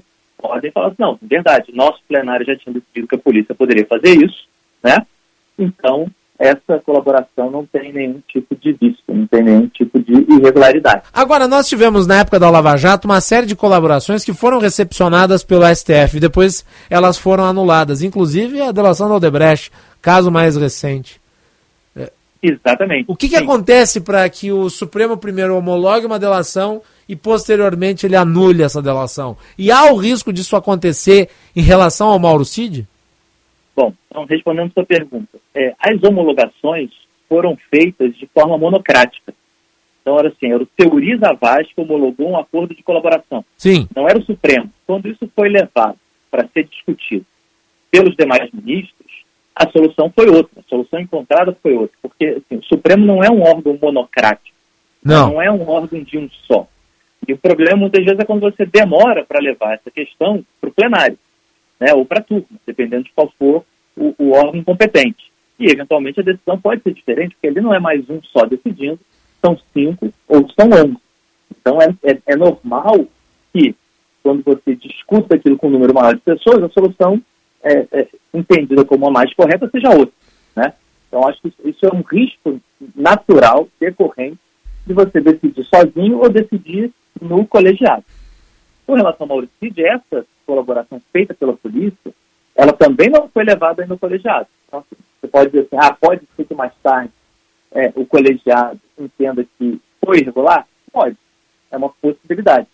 Não estou dizendo que isso vai acontecer, mas é uma possibilidade, porque a decisão final é do colegiado. Sim. Uh, professor, com relação à abrangência dessa delação, uh, nós estamos numa fase em que o, o Mauro Cid ele faz as alegações. A lei das delações prevê que ele precisa apresentar provas do que está dizendo. Portanto, nós devemos aguardar que as provas sejam apresentadas junto à delação ou basta ele dar a linha para que a investigação prossiga em cima da acusação que ele faz? Por exemplo, isso envolvendo reunião de, Lu, de Bolsonaro com uh, integrantes do comando militar dentre eles o ministro da Aeronáutica. A apresentação de uma minuta de golpe por um assessor não é fácil de ser provado. Quer dizer, como é que ele vai construir provas em cima de situações em que muitas vezes a pessoa não tem registro, não tem fotografia, não tem áudio, não tem vídeo? É, o que, que é possível imaginar que se tenha como conjunto probatório para esse tipo de acusação? Então, Guilherme, na verdade não é o colaborador que é obrigado a produzir a prova. Né? É, a, a, colaboração é um meio pelo qual os investigadores, né, polícia, Ministério Público, vão buscar essa prova. Acho que é importante a gente deixar bem claro que a palavra do colaborador, por si só, não justifica nenhum tipo de medida cautelar, não vai justificar uma condenação. Mas ele também não é obrigado pessoalmente a trazer a prova. Então, se ele falou, olha, houve uma reunião no dia tal em tal lugar, então você vai buscar lá é, é, a, prova de que essa reunião aconteceu ou não. Então você vai ver o registro dos carros que entraram, se tem o nome das pessoas, né, se está na agenda pública do presidente, se ele se encontra, se não está. É, é, enfim, você vai ouvir essas outras pessoas que teriam participado para ver se elas confirmam ou não confirmam. Então, assim, a, a, a instrução processual, a produção da prova, ela é feita pelos órgãos de Estado, não é feita pelo colaborador particular. É claro que se ele tivesse tudo isso documentado, ele também poderia entregar, mas eu acho que isso também não desobrigaria né, as agências formais de investigação de verificarem a veracidade das informações e de investigarem por conta própria. Porque é o caso clássico, me lembra o caso clássico da tentativa de gravação do ex-presidente Michel Temer, né, em que o Ministério Público permitiu que um real, um elemento que estava sendo investigado, fosse ao Palácio Planalto, portanto, um gravador e armando para cima do presidente, à época, Michel Temer. Depois isso foi desconstruído. E o Ministério Público concedeu a esse elemento quase que uma inimputabilidade. Lhe presenteou com a não persecução penal. É, mas isso depois o próprio Supremo modificou, né? Claro. lembrar que, que esses benefícios foram caçados. É o que eu estou dizendo. Assim, às vezes você faz lá um acordo, é, e eu acho que isso a experiência da Lava Jato mostrou, né? A forma como os acordos eram feitos, a, a falta de exigência de é, é, transformar um depoimento em meio de prova, é, isso tudo fez com que tivesse um aprendizado né, na própria instituição é, para que esse tipo de coisa não voltasse a acontecer. Então, o próprio Ministério Público Federal, os órgãos de cúpula, lá, segunda e quinta Câmara, no final de 2018, fizeram lá uma, uma resolução orientando como se faz e como se não se faz uma colaboração premiada. Né? E, e o Supremo tem decisões também no sentido de indicar como fazer, como não fazer, o que pode e o que não pode. Né? Eu tenho a expectativa de que as instituições tenham aprendido né? e estejam seguindo essas regras. É difícil você julgar, ou eu pelo menos virar e falar assim, ah, está sendo feito certo, está sendo feito errado, porque a gente tem só uma fração de informação Sim. sobre o que está acontecendo. Né? Mas Sim. eu posso dizer assim, historicamente, vários erros foram cometidos na Lava Jato, esses erros foram corrigidos, e a expectativa é que esses erros não sejam repetidos. Sim, e é importante destacar também que na, na apresentação de uma delação premiada se busca sempre uh, gerar linhas investigativas ou provas contra figuras de comando num determinado esquema criminoso. Quer dizer, se Exatamente. delata, se busca, a ideia a é delatar para cima e não para baixo. Exatamente. Uhum. Tem toda a razão. A lógica não é pegar o líder da organização criminosa e fazer com que ele delate quem estava subordinado a ele no, no, do, do, ponto de vista da literatura, né, esse instituto da colaboração premiada, da delação, ele, ele existe para você poder pegar e punir o líder, né? E não beneficiar o líder para punir quem está embaixo dele. Né? Não, de fato, não faz nenhum sentido essa inversão. Sim, e o Mauro Cid já mencionou aqui, aparentemente, segundo o que consta, Uh, figuras inclusive das Forças Armadas. A depender de como as coisas evoluírem na investigação, eventualmente, se provando envolvimento de quadros, uh, o juízo sobre a participação desses militares seria da Justiça Comum ou da Justiça Militar? Não, seria na, na Justiça Comum. Né? O Supremo já teve também uma, uma situação em que ele examinou isso e, se eu não me engano, até o presidente do Superior Tribunal Militar deu uma declaração entendendo que também não era crime propriamente militar, né? porque assim, os crimes militares são aqueles previstos no Código Penal Militar, Sim. praticados por militares né, durante a atividade. E esse daí claramente seria um desvio, né? não estaria na atividade militar e não é um crime propriamente militar. Né? É, é, esse, esses crimes de, contra o Estado Democrático de Direito são previstos no Código Penal é, normal mas dependendo do cargo que essas pessoas ocupem, esse julgamento vai ser direto no Supremo Tribunal Federal. Né? Depende do cargo que a pessoa que está sendo acusada e investigada ocupa. Né? Porque tem lá o foro por prerrogativa de função, que envolve né, não só é, presidente, presidente, etc., mas também é, é, ministro do Estado e determinados, né, no caso, ministro que for também das forças militares, é, eventualmente está competente. Inequivocadamente, essa delação diz respeito a Jair Bolsonaro. Segundo o que consta até aqui, do que foi divulgado, qual é o nível de gravidade da delação na sua avaliação, professor?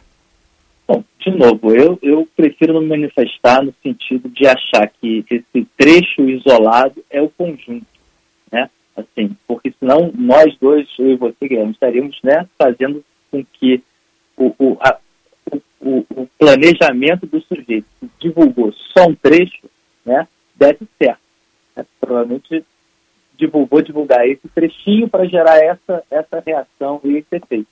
E eu acho que não, não é o que a gente. A gente não tem que embarcar nessa. Né? Então, assim, essa fala descontextualizada e tirada é muito grave. Pode continuar sendo grave no contexto. Mas Sim. eu acho que a gente deveria ter o um contexto para poder fazer qualquer tipo de análise. Muito bem. Vamos aguardar então até a publicização da delação, que deve ocorrer adiante no processo, mas até lá ele segue em sigilo. Professor Tiago Botino, coordenador do curso de Direito da FGV, obrigado pela análise aqui no Bastidores do Poder. Eu que agradeço, Guilherme. Uma boa tarde. Muito bem. E o ministro da Defesa, José Múcio, se manifestou sobre esta delação. Vamos ouvi-lo. A tecnologia está financiando projetos estratégicos através do FINEP. E o Ministério, a nossa base de defesa, está aqui com então, nesse momento aí o José Múcio está comentando outros assuntos relativos à atuação das Forças Armadas, mas ele comentou a delação de Mauro Cid. E na sequência vamos preparar o trecho aqui, deixar engatilhado para vocês acompanharem. Né? Vamos com a informação correta. Esse é o Bastidores do Poder, voltamos na sequência.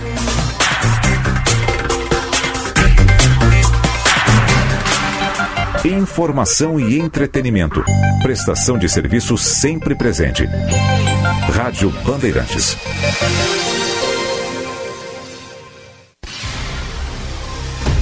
Siga a Rádio Bandeirantes nas redes sociais e se conecte com o melhor do jornalismo e do esporte. Tudo isso num só canal. No YouTube, no Facebook, no Instagram e no Twitter. Rádio Bandeirantes Poa você informado por dentro das novidades e, claro, interagindo, participando da nossa programação. Rádio Bandeirantes Poa. Você já conhece a Baldo? Com mais de 100 anos de história, a erva pura folha que cultiva apaixonados por mate chegou em Porto Alegre Ofereça baldo no seu estabelecimento e conte com a certeza de uma marca de tradição e qualidade para aumentar o valor do seu negócio. Acesse baldo.com.br e seja nosso parceiro. Erva Mate Baldo. Sabor intenso como a vida. A Durg Sindical apresenta Ciclo de debates Construindo Agora o Amanhã. Com o painel Educar para a Civilização. Humanizar o Futuro com os professores Walter Antônio Bazo, Daniela Prates e Marco Melo, dia 25 de setembro, às 18 horas, no auditório da Adurgs, na Rua Barão do Amazonas, 1581. Adurg Sindical. Há 45 anos lutando pela educação pública gratuita e de qualidade. Rádio Bandeirantes. A DR Sul Renault prorrogou o feirão dia D Vem aproveitar, é por poucos dias. E tem Renault Kwid com entrada mais 48 vezes de 769 reais. Imperdível. DR Sul Renault em Porto Alegre, na Avenida Cavalhada 2097. Ou na Protásio Alves 4383. No trânsito Escolha Vida.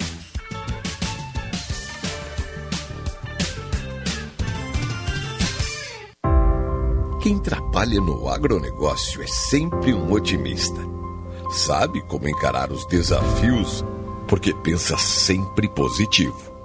A Stara está ao lado desse agricultor que busca resultados positivos, que sabe que a tecnologia faz toda a diferença para produzir mais e com sustentabilidade, que acredita na força da parceria e faz o Brasil ser mais positivo.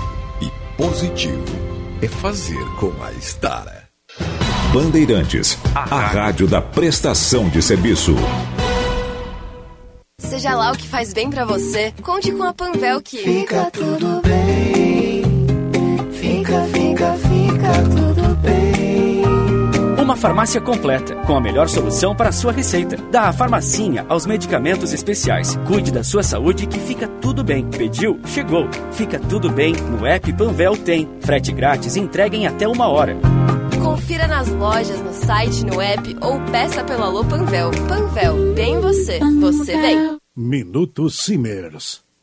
Você sabia que na Prefeitura de Porto Alegre Quanto mais horas o médico trabalha, menos ele ganha?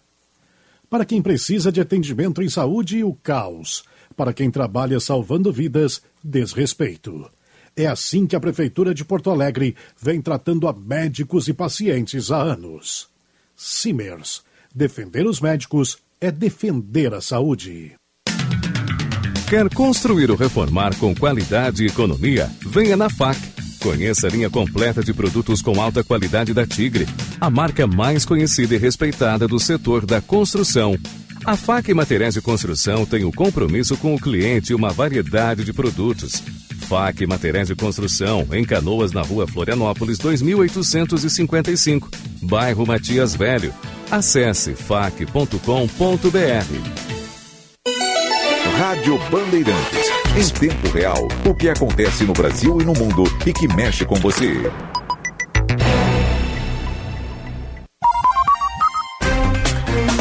Você ouve na Rádio Bandeirantes Bastidores do Poder.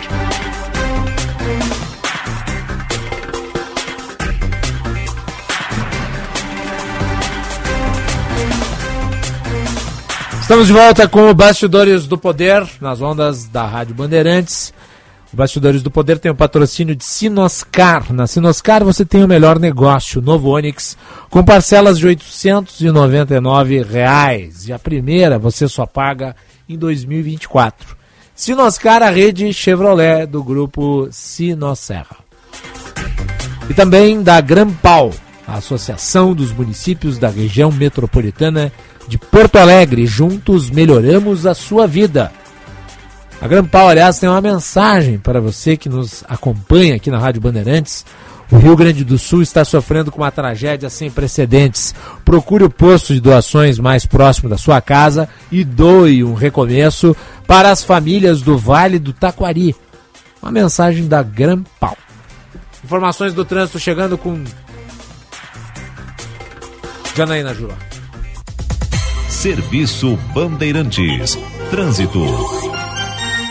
Informativo Adurgues. Governo propõe 1% de reajuste. Desrespeito os servidores federais. Seguiremos na luta pela valorização da carreira do Magistério Superior e do EBTT, Adurgues Sindical.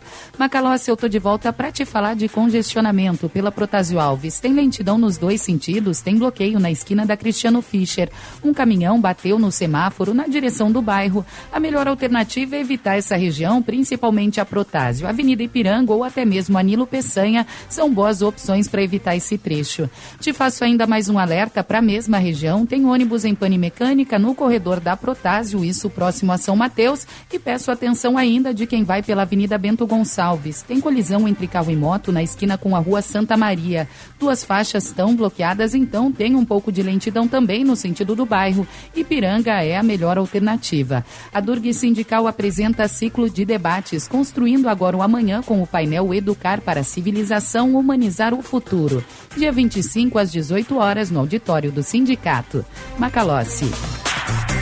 Obrigado, Janaína, e vamos com as informações da dupla Grenal. Dupla Grenal. Informação, repórter KTO. Lucas Dias fala do Internacional e Leonardo Sonda do Grêmio. O Internacional que entra em campo nesta quinta-feira à noite, sete e meia, na Liga Arena, Arena da Baixada, em Curitiba, para encarar a equipe do Atlético Paranaense, mas mesmo assim o técnico Eduardo Cudê tem um único foco, a semifinal da Libertadores na próxima semana, na próxima quarta-feira, jogo de ida, dia 27, no Maracanã contra o Fluminense nas semifinais da Copa Libertadores. E por isso deve mandar uma equipe reserva a campo contra o Atlético Paranaense. Aliás, o único titular deve ser o goleiro Sérgio Rocher, que está voltando da seleção uruguaia para não perder o ritmo, deve jogar contra o Atlético Paranaense. Tanto que o lateral direito, barra zagueiro espanhol Hugo Malo, ficou em Porto Alegre por conta do limite de estrangeiros. Deve estar ganhando uma vaga no time titular para a Copa Libertadores. Além dele, Vitão e Johnny, que estão voltando de lesão, estão sendo preparados para encararem o Fluminense no Rio no próximo meio de semana, também ficaram em Porto Alegre. A grande novidade é o lateral esquerdo Dalbert, que deve fazer a sua estreia no time titular. Provável Inter tem Sérgio Rocher no gol, Bustos na lateral direita, a dupla de zaga eh, sendo Igor Gomes e Nico Hernandes e Dalbert na lateral esquerda. No meio de campo, o primeiro volante Gabriel, mais à frente Bruno Henrique, Matheus Dias e Depena. No ataque, Luca e Luiz Adriano, jogadores como Arangues, Alan Patrick, Mercado, devem ficar no banco de reservas. Com as informações do Inter, falou o repórter Lucas Dias. Na noite desta quinta-feira, o tricolor recebe o Palmeiras pelo Campeonato Brasileiro na Arena, jogo às nove e meia da noite, com transmissão da Rádio Bandeirantes. O Grêmio precisa voltar a vencer no Campeonato Brasileiro para voltar ao G4 da competição. Com a vitória do Fluminense na última quarta-feira, o tricolor deixou o grupo de classificação direta à próxima Copa Libertadores da América. Por isso, a vitória é fundamental. O técnico Renato Portaluppi deve promover até três mudanças na equipe titular. A única confirmada é a saída de Kahneman, que está suspenso, levou o terceiro cartão amarelo no último jogo, e a entrada de Bruno Alves no seu lugar no sistema defensivo. João Pedro deve atuar na lateral direita, ganhando a vaga que foi de Fábio na última partida contra o Corinthians. E a terceira possibilidade de troca, um pouco mais remota, é a saída de Natan e a entrada de Galdino na equipe titular. O provável Grêmio com Gabriel Grando, João Pedro, Rodrigo Eli, Bruno Alves e Reinaldo, Vilha Sante, PP, Natan ou Galdino, Cristaldo, João Pedro Galvão e na frente o centroavante Luiz Soares. A Arena do Grêmio espera receber 26 mil torcedores nesta noite para o confronto contra o Palmeiras. Com as informações do Grêmio, falou o repórter Leonardo Sonda.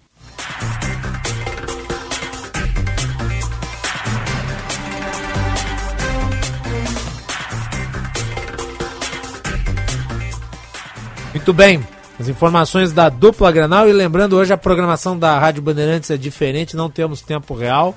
Na sequência do Bastidores já entramos na jornada esportiva, né? E ela prossegue noite adentro. Ontem nós tivemos a super quarta dos juros, hoje é a super quinta da dupla. Que esperamos todos termine positivamente, né? Não, não vou perguntar pro Christian Petalas qual que vai ser o resultado, que na última vez ele errou. Foi desmoralizado. A primeira tu acertou e na segunda tu errou. Ou seja, elas por elas. Tá bem. Vai lá então. Vamos ver. Bom, Macalossi. Melhor de três. Melhor de três, vamos ver se. Mas tem que tirar o teu espírito. Teu espírito desvirtuado de Colorado e fazer uma aposta racional, com base na realidade. Quem ganha, quem perde. Não é o teu desejo, é o que tu acha que vai acontecer. Quer que eu comece pelo Internacional ou pelo Grêmio? Tanto faz. Pelo Inter, então. Sempre Vai. pelo Inter, né? Jogo é primeiro. Bom, jogo fora de casa, um pouco difícil. O Inter geralmente não ganha enquanto o Atlético Paranaense. Eu acho que é um 2x1 pro Atlético hoje. Tá bem. E o Grêmio? E o Grêmio, jogo em casa. Em casa é geralmente fácil, né? Mas é contra o Palmeiras. 2x0 Palmeiras.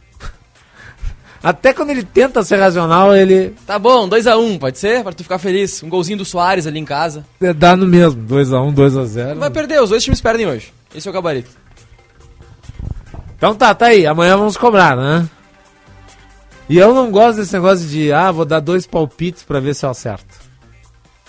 2x1. É um palpite só. 2x1. 2x1, ok. 2x1 pro Atlético, 2x1 pro Palmeiras. Tá bem. Eu não vou dar palpite. Tá com medo? Não, não vou dar palpite.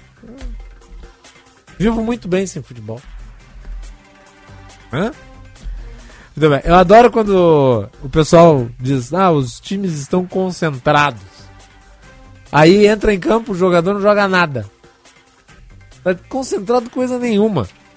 Hã? Concentrado. A gente viu o que foi a concentração do Grêmio no final do primeiro tempo contra o Corinthians. Uma bela de uma concentração. Hã? Eu gostaria de saber quem é que, fora do futebol, em qualquer profissão, chega pro chefe e fala assim: Ah, hoje eu não estava muito concentrado. Hoje eu estava aéreo. Só no futebol. 15 horas e 45 minutos, hora certa no Bastidores do Poder para o Hotel Express Rodoviária. Chegando na rodoviária de Porto Alegre, a sua hospedagem fica bem em frente. Hotel Express Rodoviária e Hotel Express Terminal Tour, convênios com agências, empresas e entidades Conforto e Economia. É no Hotel Express Rodoviária e Hotel Express Terminal Tour. Ligue 3085 5500. Temperatura de 23 graus e 6 décimos. A temperatura para o Hospital São Lucas da PUC. Você já conhece o mais cardio do Hospital São Lucas da PUC? É um modelo completo de assistência a serviço do seu coração, com emergência em cardiologia 24 horas por dia, consultas, procedimentos de média e alta complexidade, exames e muito mais. Saiba mais em hospitalsaolucas.pucrs.br barra mais cardio. Muito bem, e temos aqui agora certinho o áudio da manifestação do ministro da Defesa, José Múcio, sobre a delação de Mauro Cid envolvendo os militares. Múcio disse que esta suspeição coletiva incomoda. Vamos, portanto, reproduzir aqui um trecho da fala dele. Na, na realidade, isso não mexe conosco, porque trata-se de pessoas que pertenceram aqui, né? São, são pessoas que estão na reserva, os citados. Nós desejamos muito que tudo seja absolutamente esclarecido. Precisamos desses nomes. Né? Evidentemente que constrange esse ambiente que a gente vive, essa áurea de suspeição coletiva nos incomoda. Mas essas declarações, de, essas coisas que saíram hoje, é, relativa ao governo passado, a comandantes passados, não mexe com ninguém que está na. Ah, então. Né? Ele mencionando aí é, integrantes das Forças Armadas que estavam na ativa até o governo passado e que teriam participado disso que o Mauro Cid acusa na delação premiada, que é a elaboração de um plano de golpe de Estado. O assessor a que o Mauro Cid se refere na delação é o Felipe Martins, que era assessor especial da presidência para relações exteriores. Muito bem, o Múcio também falou sobre o papel das Forças Armadas no eventual golpe de Estado. Ele disse que isso não interessaria as Forças Armadas. Vamos ouvir. Olha, só uma coisa eu tenho absolutamente certeza cristalina: é que o golpe não interessou, não interessou em momento nenhum às Forças Armadas. São atitudes isoladas de componentes das forças mas as, o Exército, a Marinha a Aeronáutica, nós devemos a ele a manutenção da nossa, a eles a manutenção da nossa democracia. Não, é, eu vou discordar da última parte. Nós não devemos a ninguém. Nós não devemos agradecer os militares por fazerem o seu papel, que é ficar longe da política. Vocês querem o quê? Que os democratas que votaram na última eleição saiam até a frente dos quartéis se ajoelhem na frente dos militares e digam: Oh, muito obrigado por manterem a democracia. Até onde eu sei, é dever dos militares resguardar a Constituição. Dever. A sociedade criou as Forças Armadas para elas executarem esse papel. Então comecemos por aí. O segundo ponto é que não foram agentes isolados. Não foi meia dúzia. Na delação, se menciona explicitamente o comandante da aeronáutica. Aliás, o comandante da marinha. O alto escalão, é verdade, ele, na sua posição, foi contrário. Ainda bem. Agora, que gente de alto patamar dentro da força participou ativamente e deu piscadelas para ruptura, isso é inequívoco. E daí é necessário perguntar: este mesmo alto comando vai ficar por isso mesmo?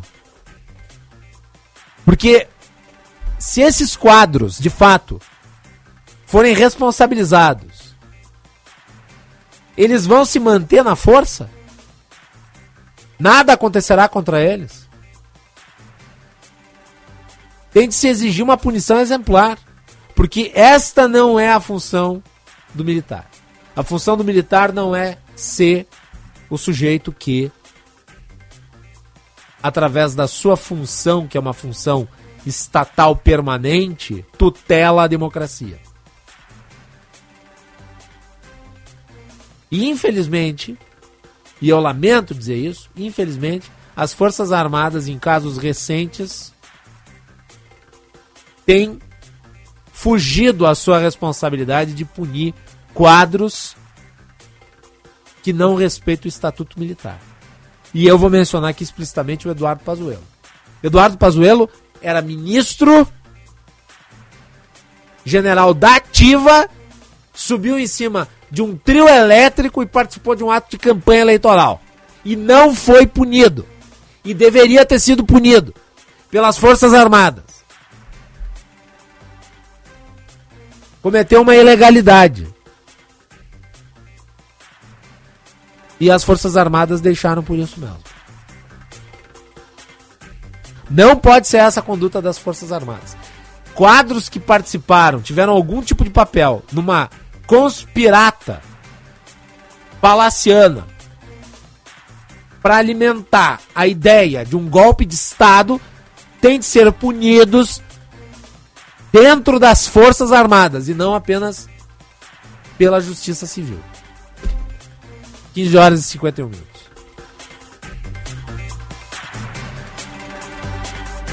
Muito bem, para encerrar, o Congresso Nacional, através da Câmara dos Deputados, reconheceu a situação de calamidade pública no Rio Grande do Sul. As informações são do Eduardo Chaves. A Câmara dos Deputados aprovou nesta quarta-feira o projeto que reconhece situação de calamidade pública no Estado até dezembro de 2024. A medida isenta o Estado e as cidades atingidas pelas enchentes de restrições impostas pela Lei de Responsabilidade Fiscal. O objetivo é direcionar mais recursos para os locais afetados, com a possibilidade de endividamento e a concessão de benefícios fiscais e regras orçamentárias mais flexíveis. Segundo o deputado federal gaúcho Pompeu de Matos, do PDT, o projeto permite que o Estado possa estabelecer uma relação de negócio com o Brasil.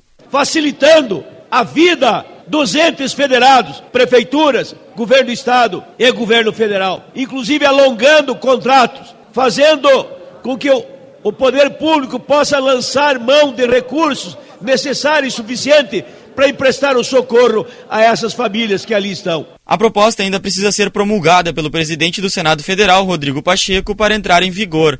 A deputada federal gaúcha e segunda vice-presidente da Câmara, Maria do Rosário, do PT, aprova a medida, mas critica a dispensa dos gastos obrigatórios com saúde e educação. As escolas foram atingidas. Não há uma unidade de saúde em cidades como Roca Salles, tampouco o hospital que tenha ficado com condições de atendimento. Como o estado de calamidade pública ainda estará vigente durante as eleições municipais do ano que vem, as prefeituras poderão criar despesas que não poderão ser finalizadas dentro do próprio mandato ou sem que haja disponibilidade de caixa suficiente, ações que são proibidas em situações normais.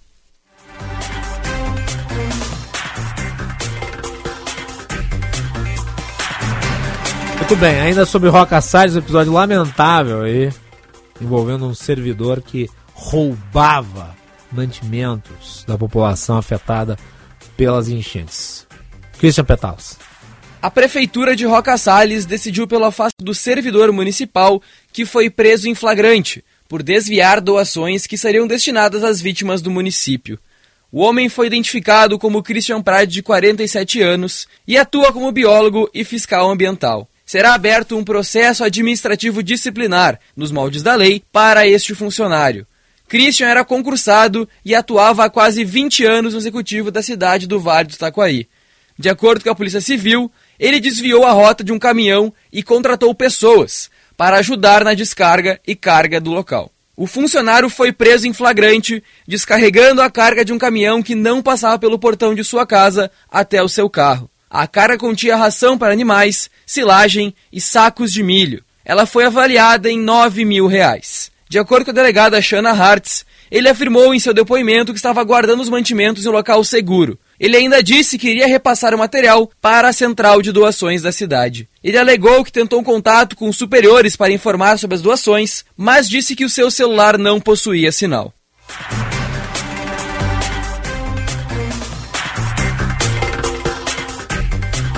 Tá aí então. Né? A oportunidade faz o criminoso. E não, as pessoas não pensam no próximo. Não acredite que o elemento que já tem uma moral torta, ele vai se sensibilizar. Não, ele vai aproveitar a pior situação possível em seu benefício próprio. Eu não estou falando do conjunto da sociedade, estou falando dessas pessoas que têm a moral torta. As pessoas que têm a moral torta, elas não se sensibilizam. A partir de agora, tudo é esporte. Continue conosco na Rádio Bandeirantes.